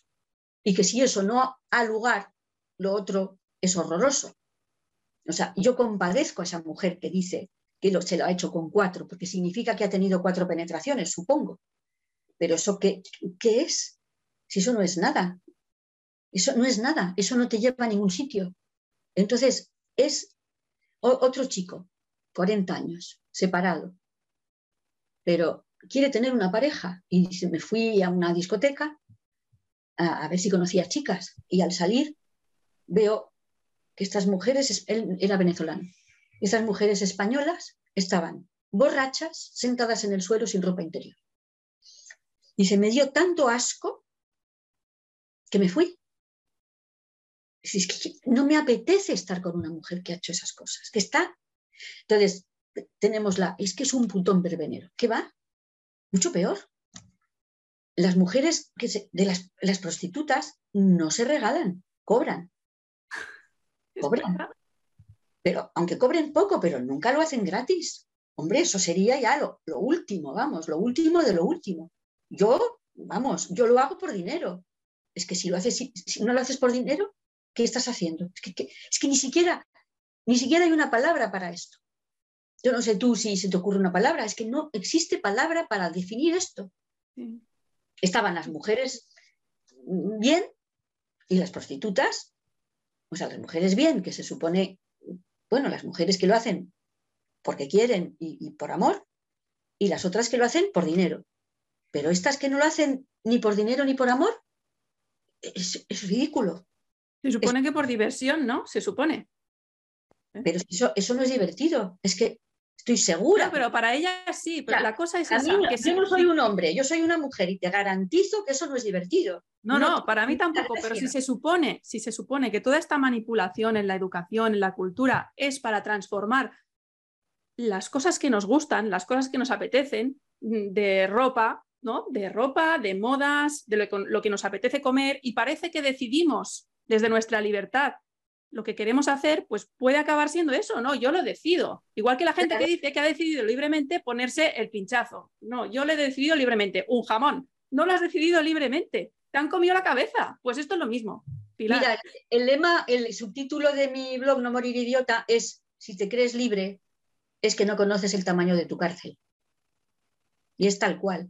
Pero esto tiene que ver con la libertad, por eso siempre están hablando de la libertad, de la libertad sexual, de la libertad, de la libertad, de la libertad del cambio de sexo, de la libertad del derecho, mi derecho a decidir, todo esto es la libertad. Pero es un concepto satánico invertido de la libertad.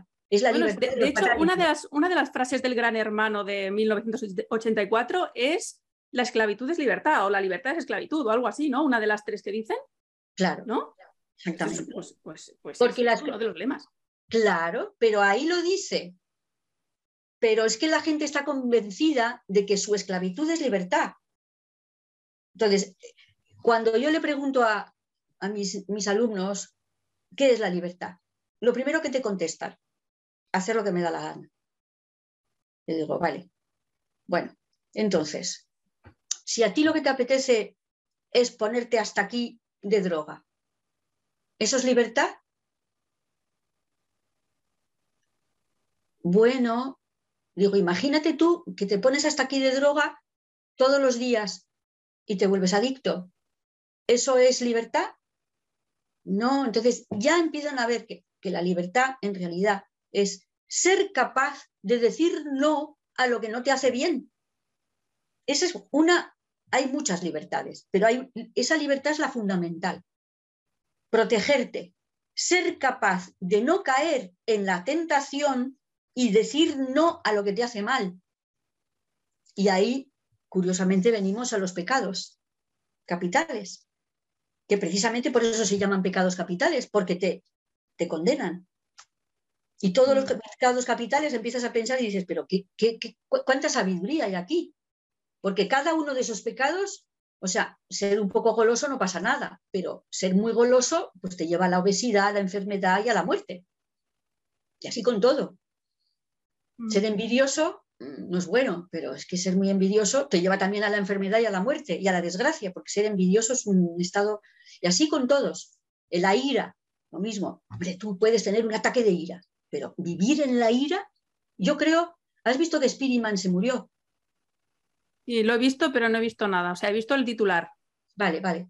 Yo tenía una, hice un vídeo y se lo, cuando me enteré que tenía cáncer, le, le, escribí, le mandé, vamos, hice un vídeo por si le podía llegar, porque yo no tenía contacto con él, diciéndole que, que la ira es muy peligrosa y él estaba en la ira. O sea, tú puedes estar enfadado, pero tú no puedes vivir en la ira. Él estuvo viviendo en la ira todo el tiempo, mm, insultando, diciendo malas palabras. Entonces, cuando lo haces de, porque no puedes más, entonces es verdad, te desahogas, pero ya, ya, porque es que esas palabras malas te las dices, o sea, resuenan en tu propio cuerpo. El primer sitio donde suenan es en ti mismo. Entonces, si todos hemos visto, bueno, no sé todos, tú, no sé, ¿tú has hecho la prueba del arroz? De, sí, la hice, sí, en casa. La de, de Masaru La de Masaru Moto, la, de poner el agua y ponerle las etiquetas, ¿no? Una que ponía amor, el otro ponía odio y la otra es la, de la indiferencia, ¿no? La, ¿Cómo y cómo se pudre el arroz. Em, a mí se me quedó blanco el de amor y se me pudrió negro el que ponía odio. Pero, entonces, son palabras. Entonces, si tú estás en el odio, se murió, murió de ira. O sea, la ira es un pecado mortal por eso, porque te mueres, te mueres de, estar en, ¿entiendes? Y, lo bueno de, mm, de, pedir perdón ¿eh? y de tienes la redención y el perdón, que si pides perdón y te arrepientes, pues te limpias y te recuperas. Pero si sigues ahí, si sigues así, bueno, pues todo esto ha sido erradicado y los niños están en que quieren la libertad, hacer lo que les da la gana, a mayor transgresión, transgredir. O sea, todo lo que está prohibido hay que hacerlo. Si la mujer tiene que conservar su, su, su virginidad al máximo para guardarse para el hombre, yo estoy segura, segura que en el futuro las mujeres pura sangre, vírgenes, van a estar cotizadísimas. van a tenerlos así en bandeja. Mira, en la indumentaria a mí me chifla. Hay unas medias del siglo XVII que se conservan. Las mujeres tejían sus, medias, ¿no? Esas que se ponían, pues esto hasta, hasta por encima de la rodilla, ¿no? O por debajo de la rodilla, porque llevaban faltas largas. Y en el costado de la pantorrilla, en el costado, pone, ni me presto ni me doy, solo de mi dueño soy. Mira qué Bordado, se lo hacían. Sí, escribían para que cuando se levantara la falda y alguien pudiera ver por casualidad el tobillo, se fijaran y dijeran, esta no, ni me presto ni me doy, solo de mi dueño soy, no me voy con cualquiera. No te creas que porque me hayas visto la, el tobillo era porque yo te estaba, no, yo no te estoy mandando. ¿Me las has visto? Pues porque se ha levantado la falda y había viento. O porque tenía que subir mm, a la carroza, pero no te confundas, ¿eh? Ojito. Me encanta. Es una mujer, es, es muy noble como actitud. Entonces, hoy en día las mujeres han perdido esa, su dignidad, su nobleza, su honor, que es la belleza interior. Todas las chicas están preocupadas por la belleza exterior, que luego resulta no ser ninguna belleza, porque lo enseñan todo. Y decía, el hijo de una amiga mía decía, cuando pasaba una chica con un short mini mini, de esos que se te ve medio culo fuera, eh, le preguntaba, ¿te gusta eso? Y él dice, no, es que no tiene ningún misterio.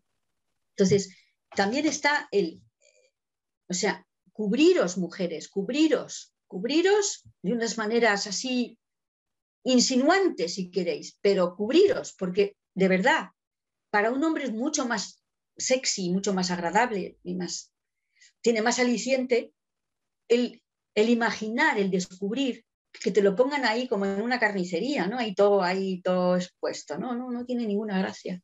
Entonces la mujer española ha perdido todo su encanto. Todos sus, eh, por ejemplo, la famosa peineta. La peineta y la mantilla son la versión española del velo musulmán. La mujer musulmana se pone un velo y es un aburrimiento, es un trozo de tela que se pone así, se le chafa el pelo, pero las españolas no, las españolas se ponían el moño, se ponían pendientes, se ponen la, la peineta y se ponen la mantilla que cubre, pero que deja ver, a ver si tiene el pelo largo, si tiene el pelo corto, a ver qué color tiene el pelo. Y es todo el arte de la seducción. Y eso es una maravilla, el arte de la seducción. Y se ha perdido todo. Es, ya me lo he hecho con cuatro. Es qué asco, por Dios. Oye, una cosa, volviendo al tema de, de, los artistas y de todo, bueno, de cómo nos influyen a nosotros, sobre todo a los niños, también a los adultos, ¿eh? porque no nos damos cuenta y también. Una cosa que siempre me ha llamado la atención es eso que comentan de que hacen todos estos símbolos, ¿no? Que si el triángulo, la pirámide, que si se tapan un ojo, que si las cosas de color rosa, fucsia, que si hacen el triple seis, que si no sé. Me pregunto, mm. ¿qué necesidad tienen de estar haciendo esto explícitamente? O sea, ¿es que se ríen en nuestra cara? ¿Por qué lo hacen? Bueno, lo primero de todo, seamos, seamos sinceros. Esto lo llevan haciendo mucho tiempo.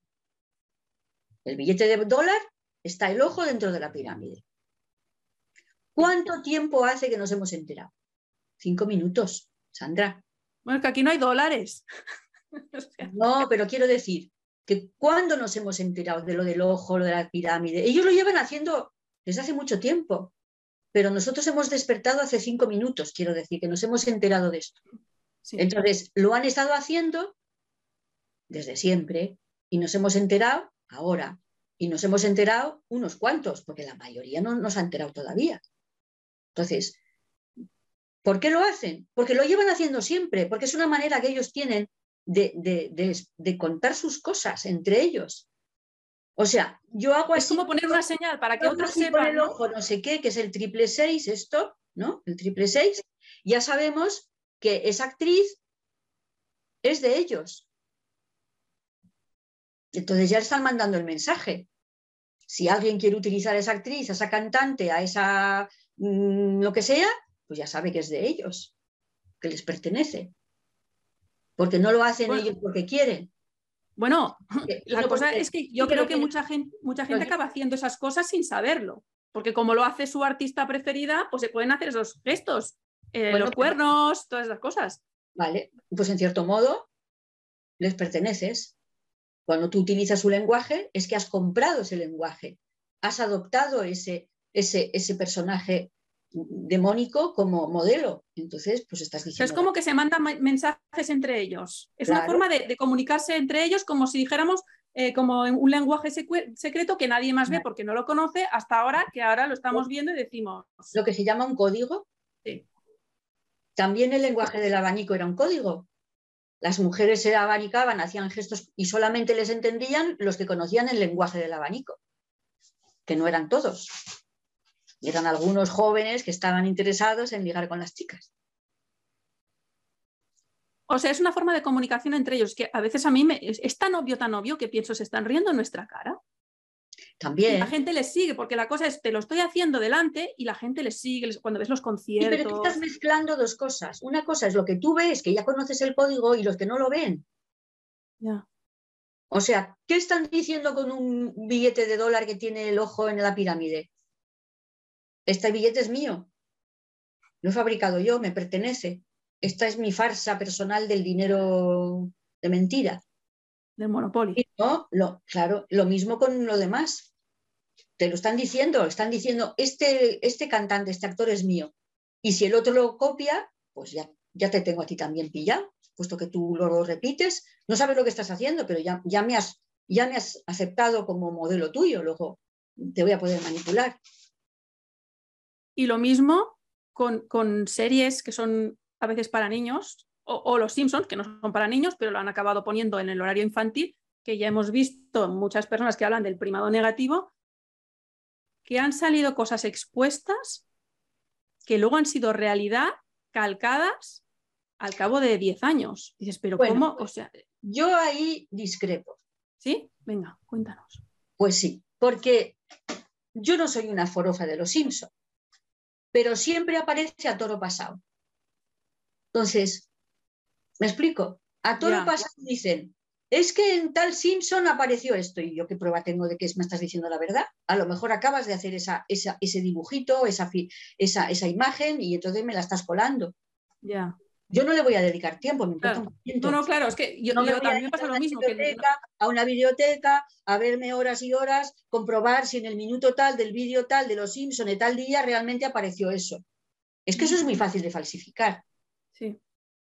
O sea, eso es muy fácil. Dices, en tal vídeo tal, nadie se va a ir a poner a buscar eso. Entonces, yo creo que eso es, eso es como la tierra plana, distracción. Para que disfrutamos y pasamos, pasemos tiempo en tonterías.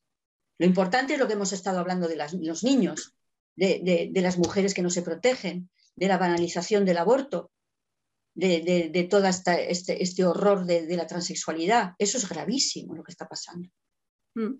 En mm. España, por suerte, está, ha habido un, con el tema transexual, un psiquiatra infantil, el jefe de psiquiatría infantil del, eh, del Gregorio Marañón, que dice que es terrible, la ley trans, que no se debe permitir, que eso es peligrosísimo, que los niños van a quedar taraos, para, bueno, no lo dice así, pero es eso, que, no, que es eh, irreversible. O sea, tú te, tú te, te contrahormonas, digamos, en tu pubertad y ya sonaste, como dicen los argentinos, ya no, no te recuperas más. Si cambias, tu pilila se te va a quedar así de pequeña y tu, eh, tus órganos reproductores femeninos también, y, eso va a generar pues, cánceres y de todo. Es, una barbaridad. Es una barbaridad. aparte de que eso es una medicación que deben tomar de por vida los que realmente quieren cambiarse, o sea, están medicados de por vida. Pero que no digas eso, no digas que quieren cambiarse. Bueno. No existe.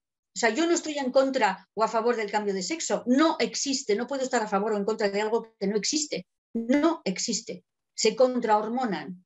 Hay que decir, se contrahormonan, se bloquean, se castran, se esterilizan, se amputan. Esas son las palabras que hay que utilizar. No, es que como quiero cambiar de sexo, no, que no vas a cambiar de sexo, que eso es mentira. No digas esa frase. No te lo digo a ti, ¿eh? Se lo digo. Es decir, que tú también has caído en la trampa. Es que el cambio de sexo, que no existe, que no hablemos de una cosa que no existe. Es que sabes qué pasa, Pilar, que yo soy muy de respetar a todo el mundo, de que cada uno haga lo que le dé la gana en su casa, pero a mi hijo que le dejen en paz. No, no, porque no puedes estar admitiendo, haciendo una frase de que, claro, como el agua eh, no moja, ¿cómo que el agua no moja? No, es que hay gente que piensa que el agua no moja. Sí, pero están locos. Entonces tú vas a. Bueno, pero que hagan lo que quieran. O sea, es que no me importa lo que haga la gente en su casa y en su cama. No me importa, me da igual. Pero no digas que quieren cambiar de sexo. Diles, como se quieren amputar, como se quieren esterilizar, como se quieren contrahormonar, como se quieren. Eh, ¿Entiendes? No utilices la frase cambio de sexo, que no existe eso. Y estás aportando, o sea, estás alimentando la, la farsa, el engaño. Y tú no puedes hacer eso, porque tú estás buscando la luz. Entonces no podemos hablar de es que, claro, yo respeto la gente que, piensa, mm, pues eso, que la Tierra es plana. No, no la respeto, no la respeto porque son tontos y locos y están, son ignorantes. Entonces, no, no me merecen ningún respeto. Porque además es que, bueno, dan pena, la verdad, esta gente da pena. La gente que cree que te, pues, se va, como si hasta los niños lo saben que si tú le cortas la pilila y los catapines a tu perro y le pintas tetitas con un rotulador, no vas a tener una perra ni, nada que se le parezca. Entonces, ¿por qué sí? O, por ejemplo, mm, existen, ¿no? Higueras macho, higueras hembra. No sé, creo que hay unas que las macho creo que no dan, no dan higos. Entonces, ¿qué pasa? ¿Le vas a poner los hijos así y se los vas a pegar con celo? Porque quieres que sea higuera higuera macho, higuera hembra, que diga. ¿Entiendes? Es que es tan absurdo. Perdona, ¿eh? no, sí, te entiendo, te entiendo, te entiendo. Bueno, de, las varias cosas que hemos hablado. Ya, queda, eh, ya queda menos, ¿no? Porque esto. tú tienes, una frase muy buena. Sí, sí, es que llevamos mucho rato, pero claro, como, como nos enrollamos tanto con cada punto. Eh, tienes una frase muy buena que, me gusta mucho, que dices, es que las cosas no se ponen de moda, las ponen de moda, ¿no? Y entonces, antes has empezado a hablar de eso, del Halloween, ¿no? Y me gustaría que hablaras de, de cómo lo hacen para poner de moda eso, que aquí se celebre Halloween. O sea, que, ¿para qué? Primero, ¿para qué lo hacen? Y después, ¿cómo se hace para implementar una, una moda que antes no existía y que igual al principio nos, nos, podría parecer rara y nos podría incluso disgustar, ¿no? Me refiero también a modas de vestir o cosas así. Pues para esto hay un libro que es muy fácil de encontrar, se llama Propaganda, de Edward Bernays, ¿eh? os lo recomiendo, no tiene desperdicio, y ahí él explica, pero perfectamente, cómo él es contratado por una empresa fabricante de terciopelo y él consigue fabricar, eh, crear la moda de los abrigos de terciopelo para favorecer la producción textil de la tela de terciopelo. Y lo consigue gracias a eh, los medios de comunicación que promocionan a actrices de cine, eh, em, mujeres famosas, em, modelos, que en momentos especiales pues se hace mucha promoción y todo el mundo, como, como son borregos, pues la gente copia y se pone de moda, lo ponen de moda y, todo el mundo a copiar. Es muy fácil. Es muy fácil. Entonces, ¿cómo ponen de moda? ¿Qué me decías? ¿El Halloween? Pues Halloween. hemos dicho televisión, Netflix, eh, artistas eh, y luego en las tiendas. Vas a McDonald's, está lleno de, adornos de Halloween. Vas a no sé dónde, está lleno de...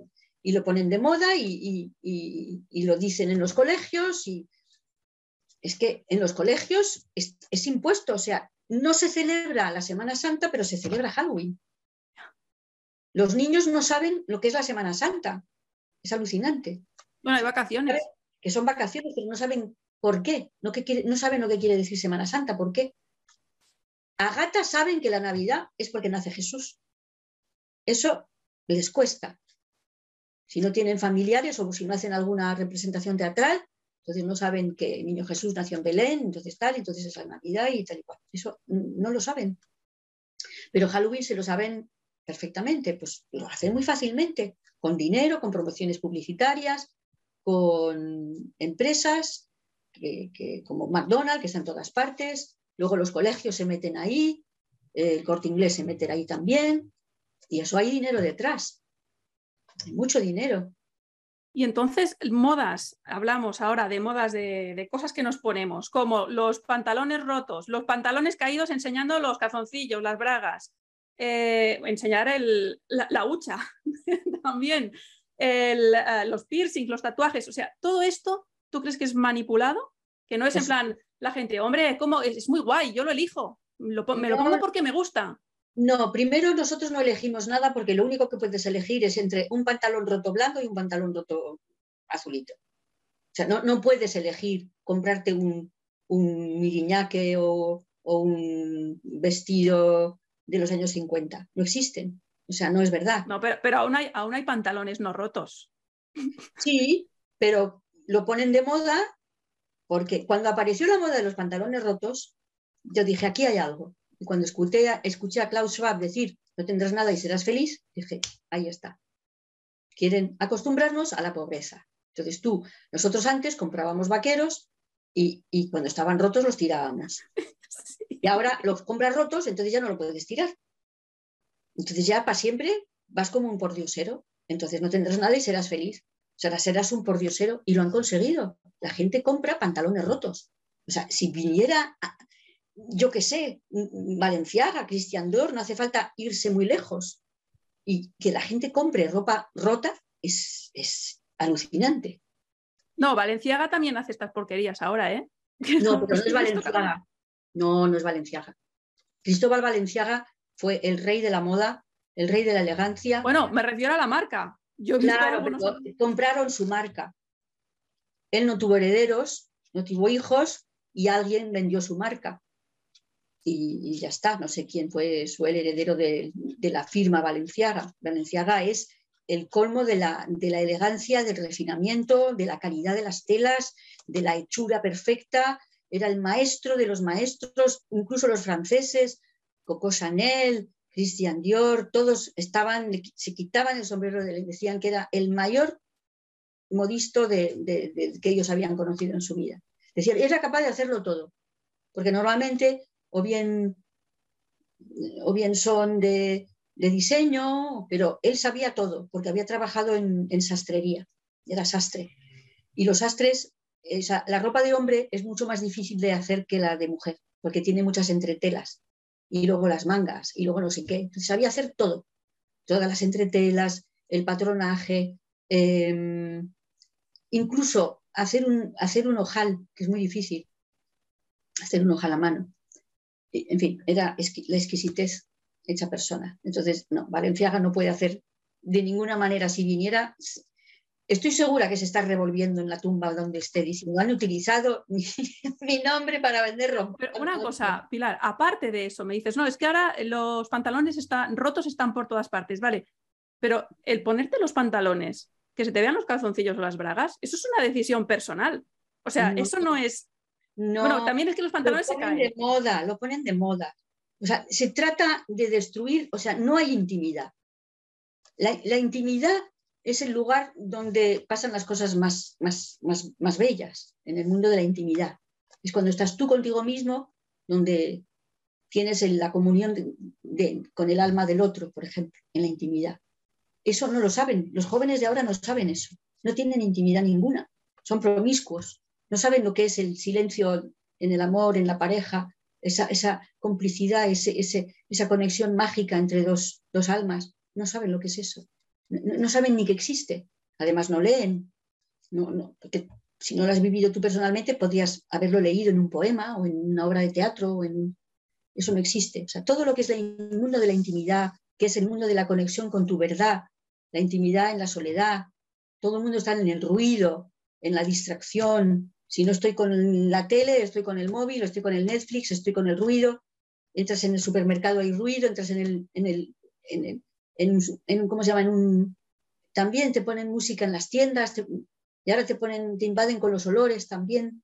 ¿Os habéis visto lo de los olores? Yo es que, y de verdad no me pongo mascarilla, pero hay veces que me gustaría ponerme porque es insoportable. Hay muchas veces que yo he tenido que salir de tiendas porque tenían ahí unos, unos ambientadores espantosos que además son tóxicos.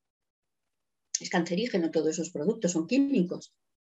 Entonces, no sé, vivimos en una cosa tan artificial, tan inhumana, que, bueno, algunos nos salvaremos, los superhéroes de pura sangre. Y, tú dices que el tema de los piercings y de los tatuajes, que ha habido un boom últimamente, sobre todo pienso yo, desde, desde la última crisis, es como que la gente estaba en casa y se ha dedicado a, ponerse piercings y tatuajes.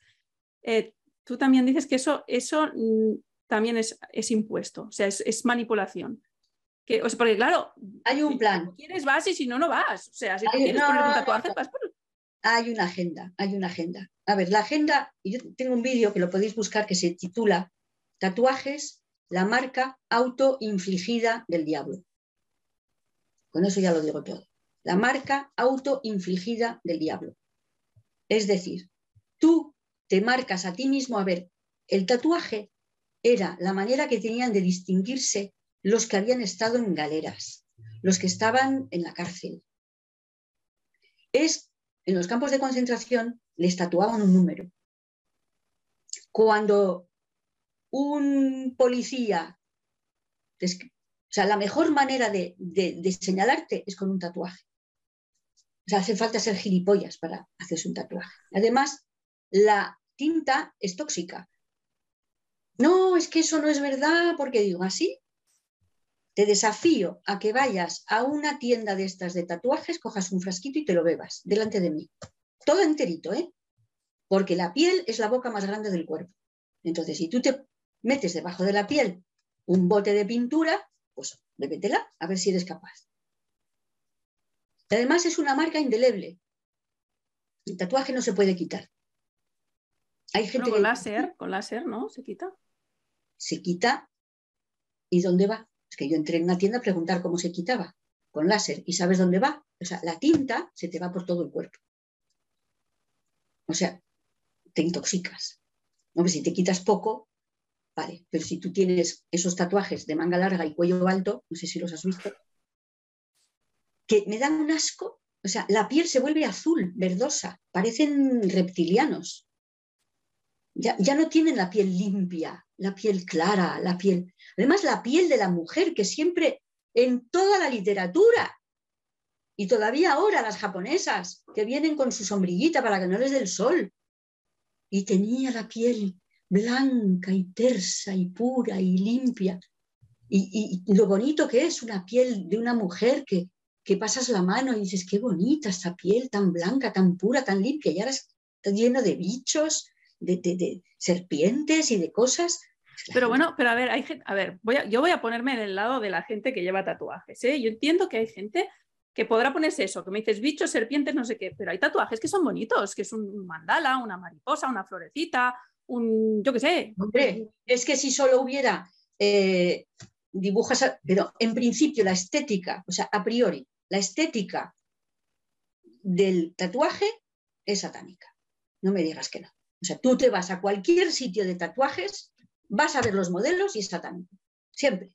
Luego también te puedes hacer un mandala, pero bueno, es la, menor cantidad. La mayoría es satánico. Bichos, cosas raras, feo, todo. Es, de nuevo, venderte la moto de que lo bello es bonito, lo feo es bonito, tal y cual. Y luego, o sea, es, ¿en qué consiste eh, la moda del tatuaje y la moda del, del piercing? En inocularte Mm. una sustancia tóxica mm. voluntariamente, mm. ¿vale? Y encima, indeleble, para siempre. ¿Te suena? Pues ya está. Sí, sí. Y el piercing es lo mismo. Es meter una aguja dentro del cuerpo. Y si el día de mañana te dicen, te meto un microchip debajo del cuerpo, pues también, porque ya estás acostumbrado, ya te has metido tantas cosas debajo de la piel y ya te has perforado tantas veces. Yo, cuando daba clase en el Instituto Europeo de Diseño, tenía una alumna que yo creo que debía tener, creo que me dijo, una treintena de piercings. Por las orejas, por aquí, aquí, aquí, aquí, aquí, por todas partes. No sé cuántos me dijo. Estaba hecha polvo la niña, no levantaba cabeza. Y entonces un día le dije, digo, ¿tú sabes por qué estás cansada? ¿Qué me pasa? Digo, porque estás lleno de agujeros y se te va la energía por los agujeros. Entonces, quítate todo eso porque te vas a enfermar. Estás destruyendo tu sistema inmunitario. Porque eh, la acupuntura nos lo dice, te pinchan, pero no te vas todo el día con todas las agujas pinchadas, es un rato y te las quitan. Porque el pinchazo tiene una función, pero si tú lo mantienes ahí, ya es una hemorragia de energía lo que tienes, se te va. Y de hecho, todo, muy peligrosos, todos los piercings en el eje, en los chakras. O sea, los piercings que están aquí, en la nariz, en la lengua, en la boca, en el labio, en el clítoris, en el, eh, en el ombligo, todo eso es pésimo.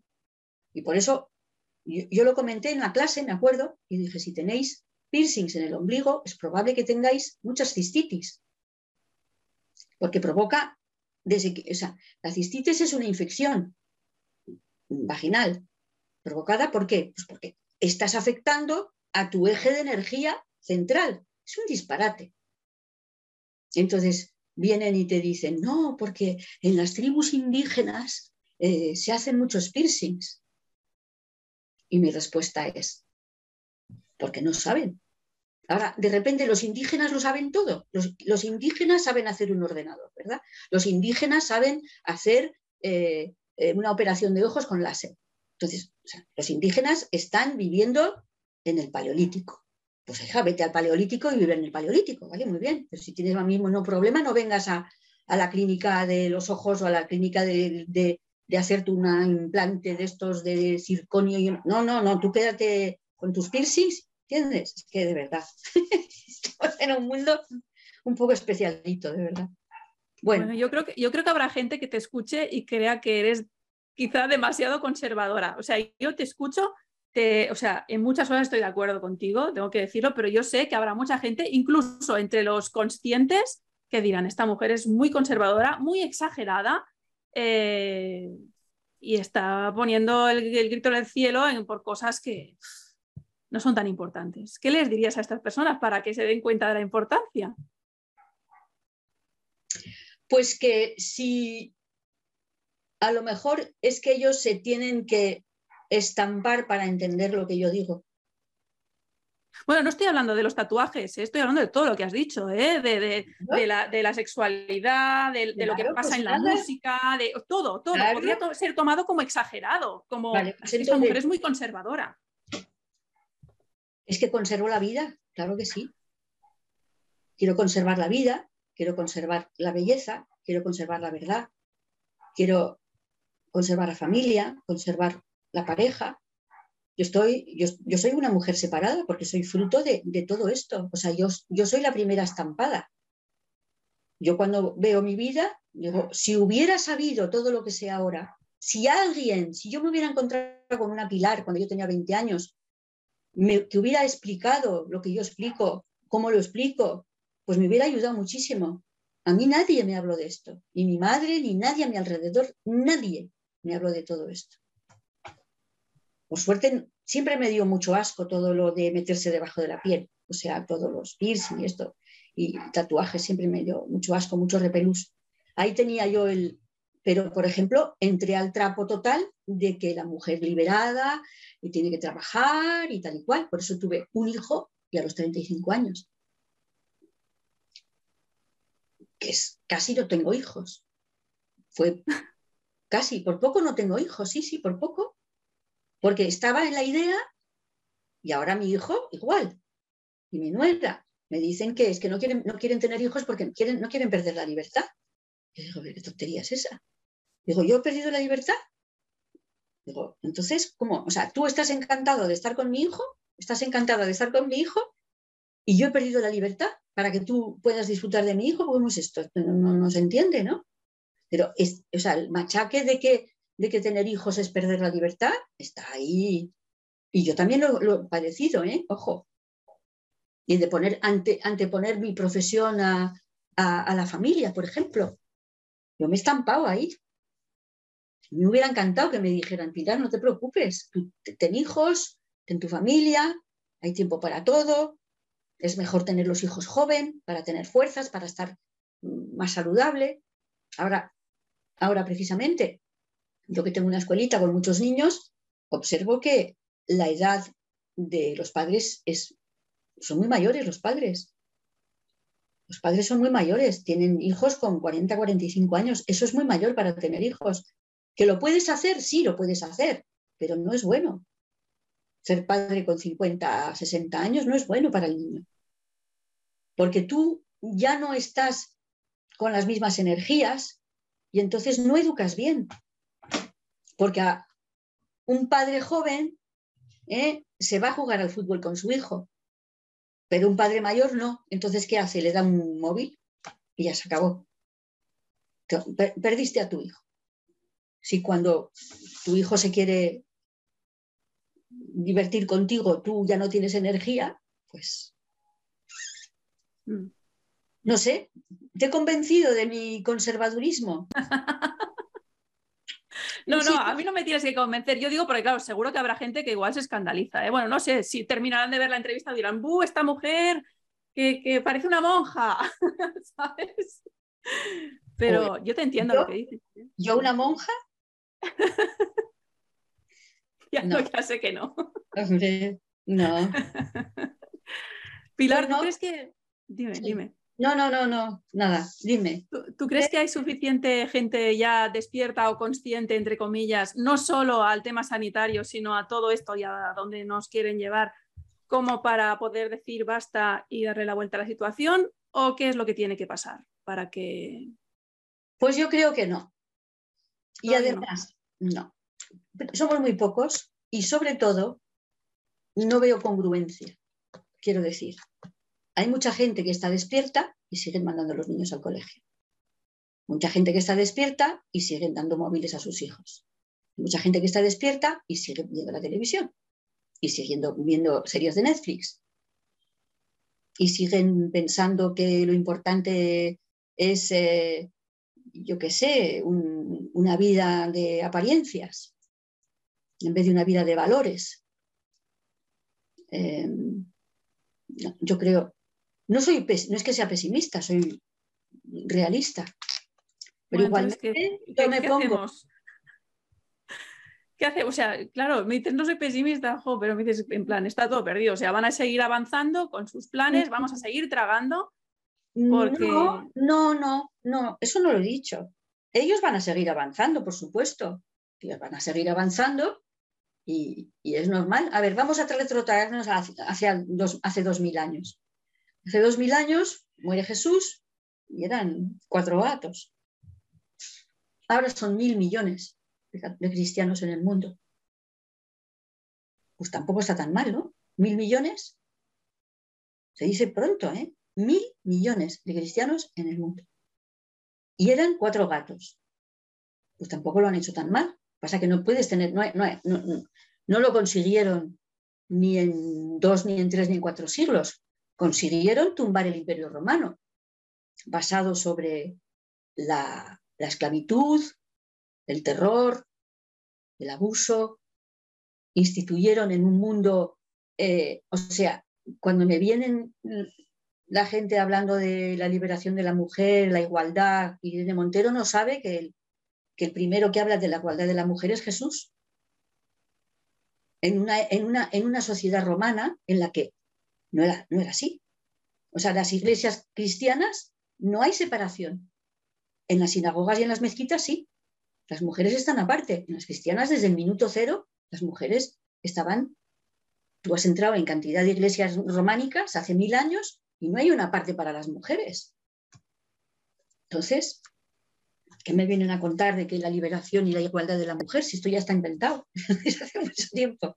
Entonces, yo veo esto como una catedral nosotros queremos ver la catedral terminada.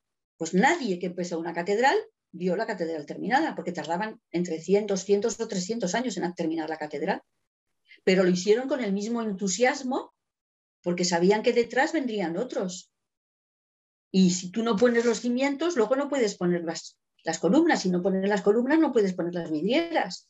Entonces, cuando tú pones las piedras de la base, que son unas piedras muy gordas, muy simplonas y que nadie las ve, tú ya estás permitiendo que se pongan las vidrieras preciosas a 30 metros del suelo.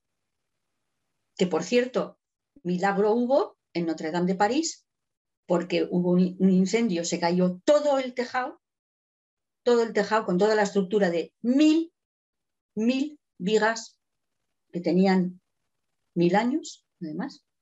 Era piedra, era casi piedra, estaban petrificadas esas vigas, y los grandes rosetones laterales no se han caído. Y es un milagro.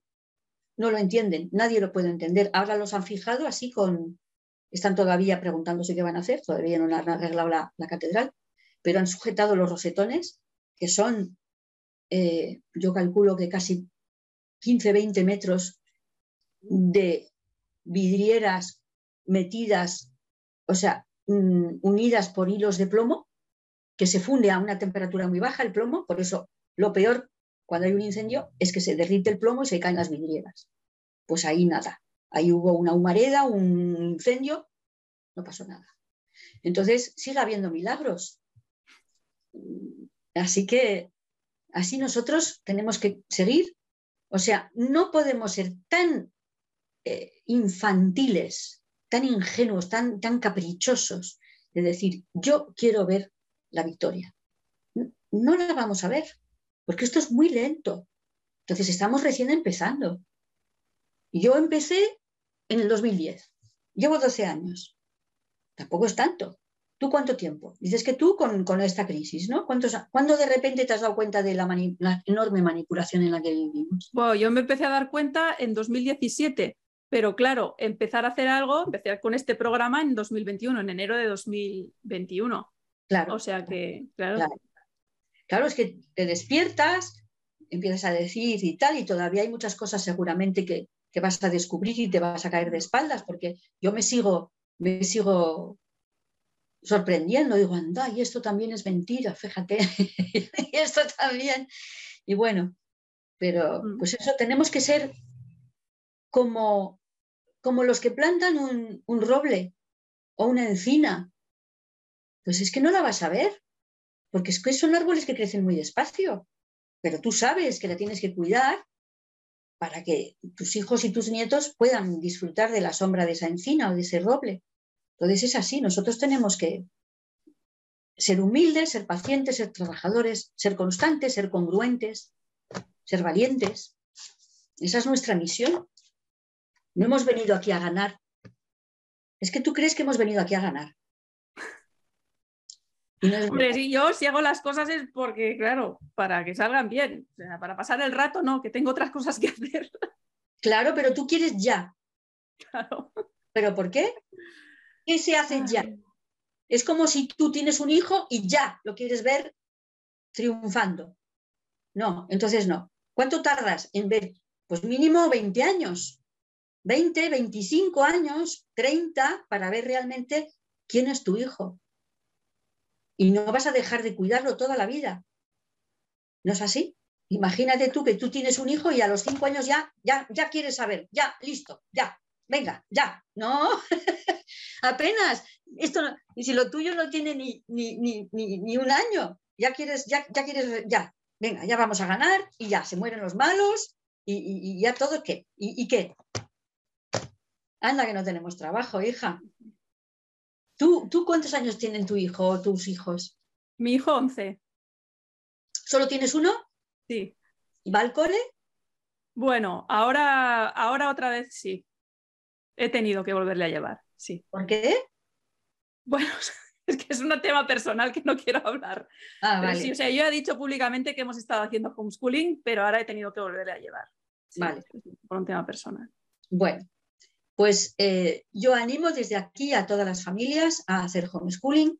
Sí, yo, yo también. Yo tengo la prueba con mi escuelita que funciona magníficamente. He tenido aún dos niños, año y medio, o sea, medio de pandemia y uno del año pasado. Han entrado este año en septiembre, han vuelto al cole y tienen nueve y dieces todo el tiempo. Y bueno, eso es lo que le pasa a mi hijo, ¿eh? que le dicen que tiene, que tiene un nivel académico muy alto. Y digo, pues pero, pero, que lo suban de nivel. Digo, digo, pues les tendría que hacer reflexionar un poco. Un niño que lleva dos años sin ir al colegio, dos años y medio, porque el medio año del encierro no pegaron un golpe, digo, un mm. niño que lleva dos años y medio sin ir al colegio, que cuando vuelve digan que tiene un nivel académico alto, os tendría que hacer reflexionar qué hacéis con los niños en el colegio. Claro. Yo lo que recomiendo de verdad es que lo hagan de una manera muy pensada, muy estructurada. Lo primero, nunca hay que decir saco al niño del colegio, jamás. Hay que decir lo cambio de colegio. Así, lo cambio de colegio. Después buscar profesores particulares, porque digamos, siete, ocho años, nueve años, puedes, pero después ya no puedes darle todos los, todas las asignaturas. Y conviene tener profesionales. Em, inscribirlo en un colegio paraguas. Yo colaboro con West River Academy porque son baratos y son muy sinceros. O sea, tú lo escribes y ellos te dan un certificado como que el niño está inscrito ahí. Luego hay que ser discretos. Y hay que tener también em, digamos, las cosas muy claras, de tal manera, y conviene tener estabilidad familiar y tener medios económicos. O sea, una persona que vino a mi escuelita, ella es madre soltera, no tiene trabajo, vive eh, en una casa con ayuda social y pretende hacer homeschooling con un niño de 7 años y con un móvil. Y encima va y le dice a los servicios sociales que ha sacado al niño del colegio. O sea, tiene todas las papeletas para tener un problema. Porque lo ha hecho fatal. Entonces, ese perfil no va. No va. Tienes que tener medios. O sea, el homeschooling, o sea, si tú tienes esos pocos medios, tienes que meter a tu hijo en el colegio. Porque vas a tener muchos problemas y además no es bueno para, para tu niño. Sí, sí. Sí, sí. Bueno, Pilar, para ir terminando, dinos dónde te pueden encontrar. Pues me pueden encontrar. Mm, yo tengo un blog que se llama No Morir Idiota, pero ahí es más bien como un blog histórico de lo que he publicado desde 2010 que empecé, 2009. Ahí tenéis, pues ponéis mm, No Morir Idiota, protocolos de los sabios de Sion. No Morir Idiota, eh, MK Ultra no morir idiota, eh, armas silenciosas para guerras tranquilas. Y entonces os saldrán todos los artículos, ¿eh? muchas cosas.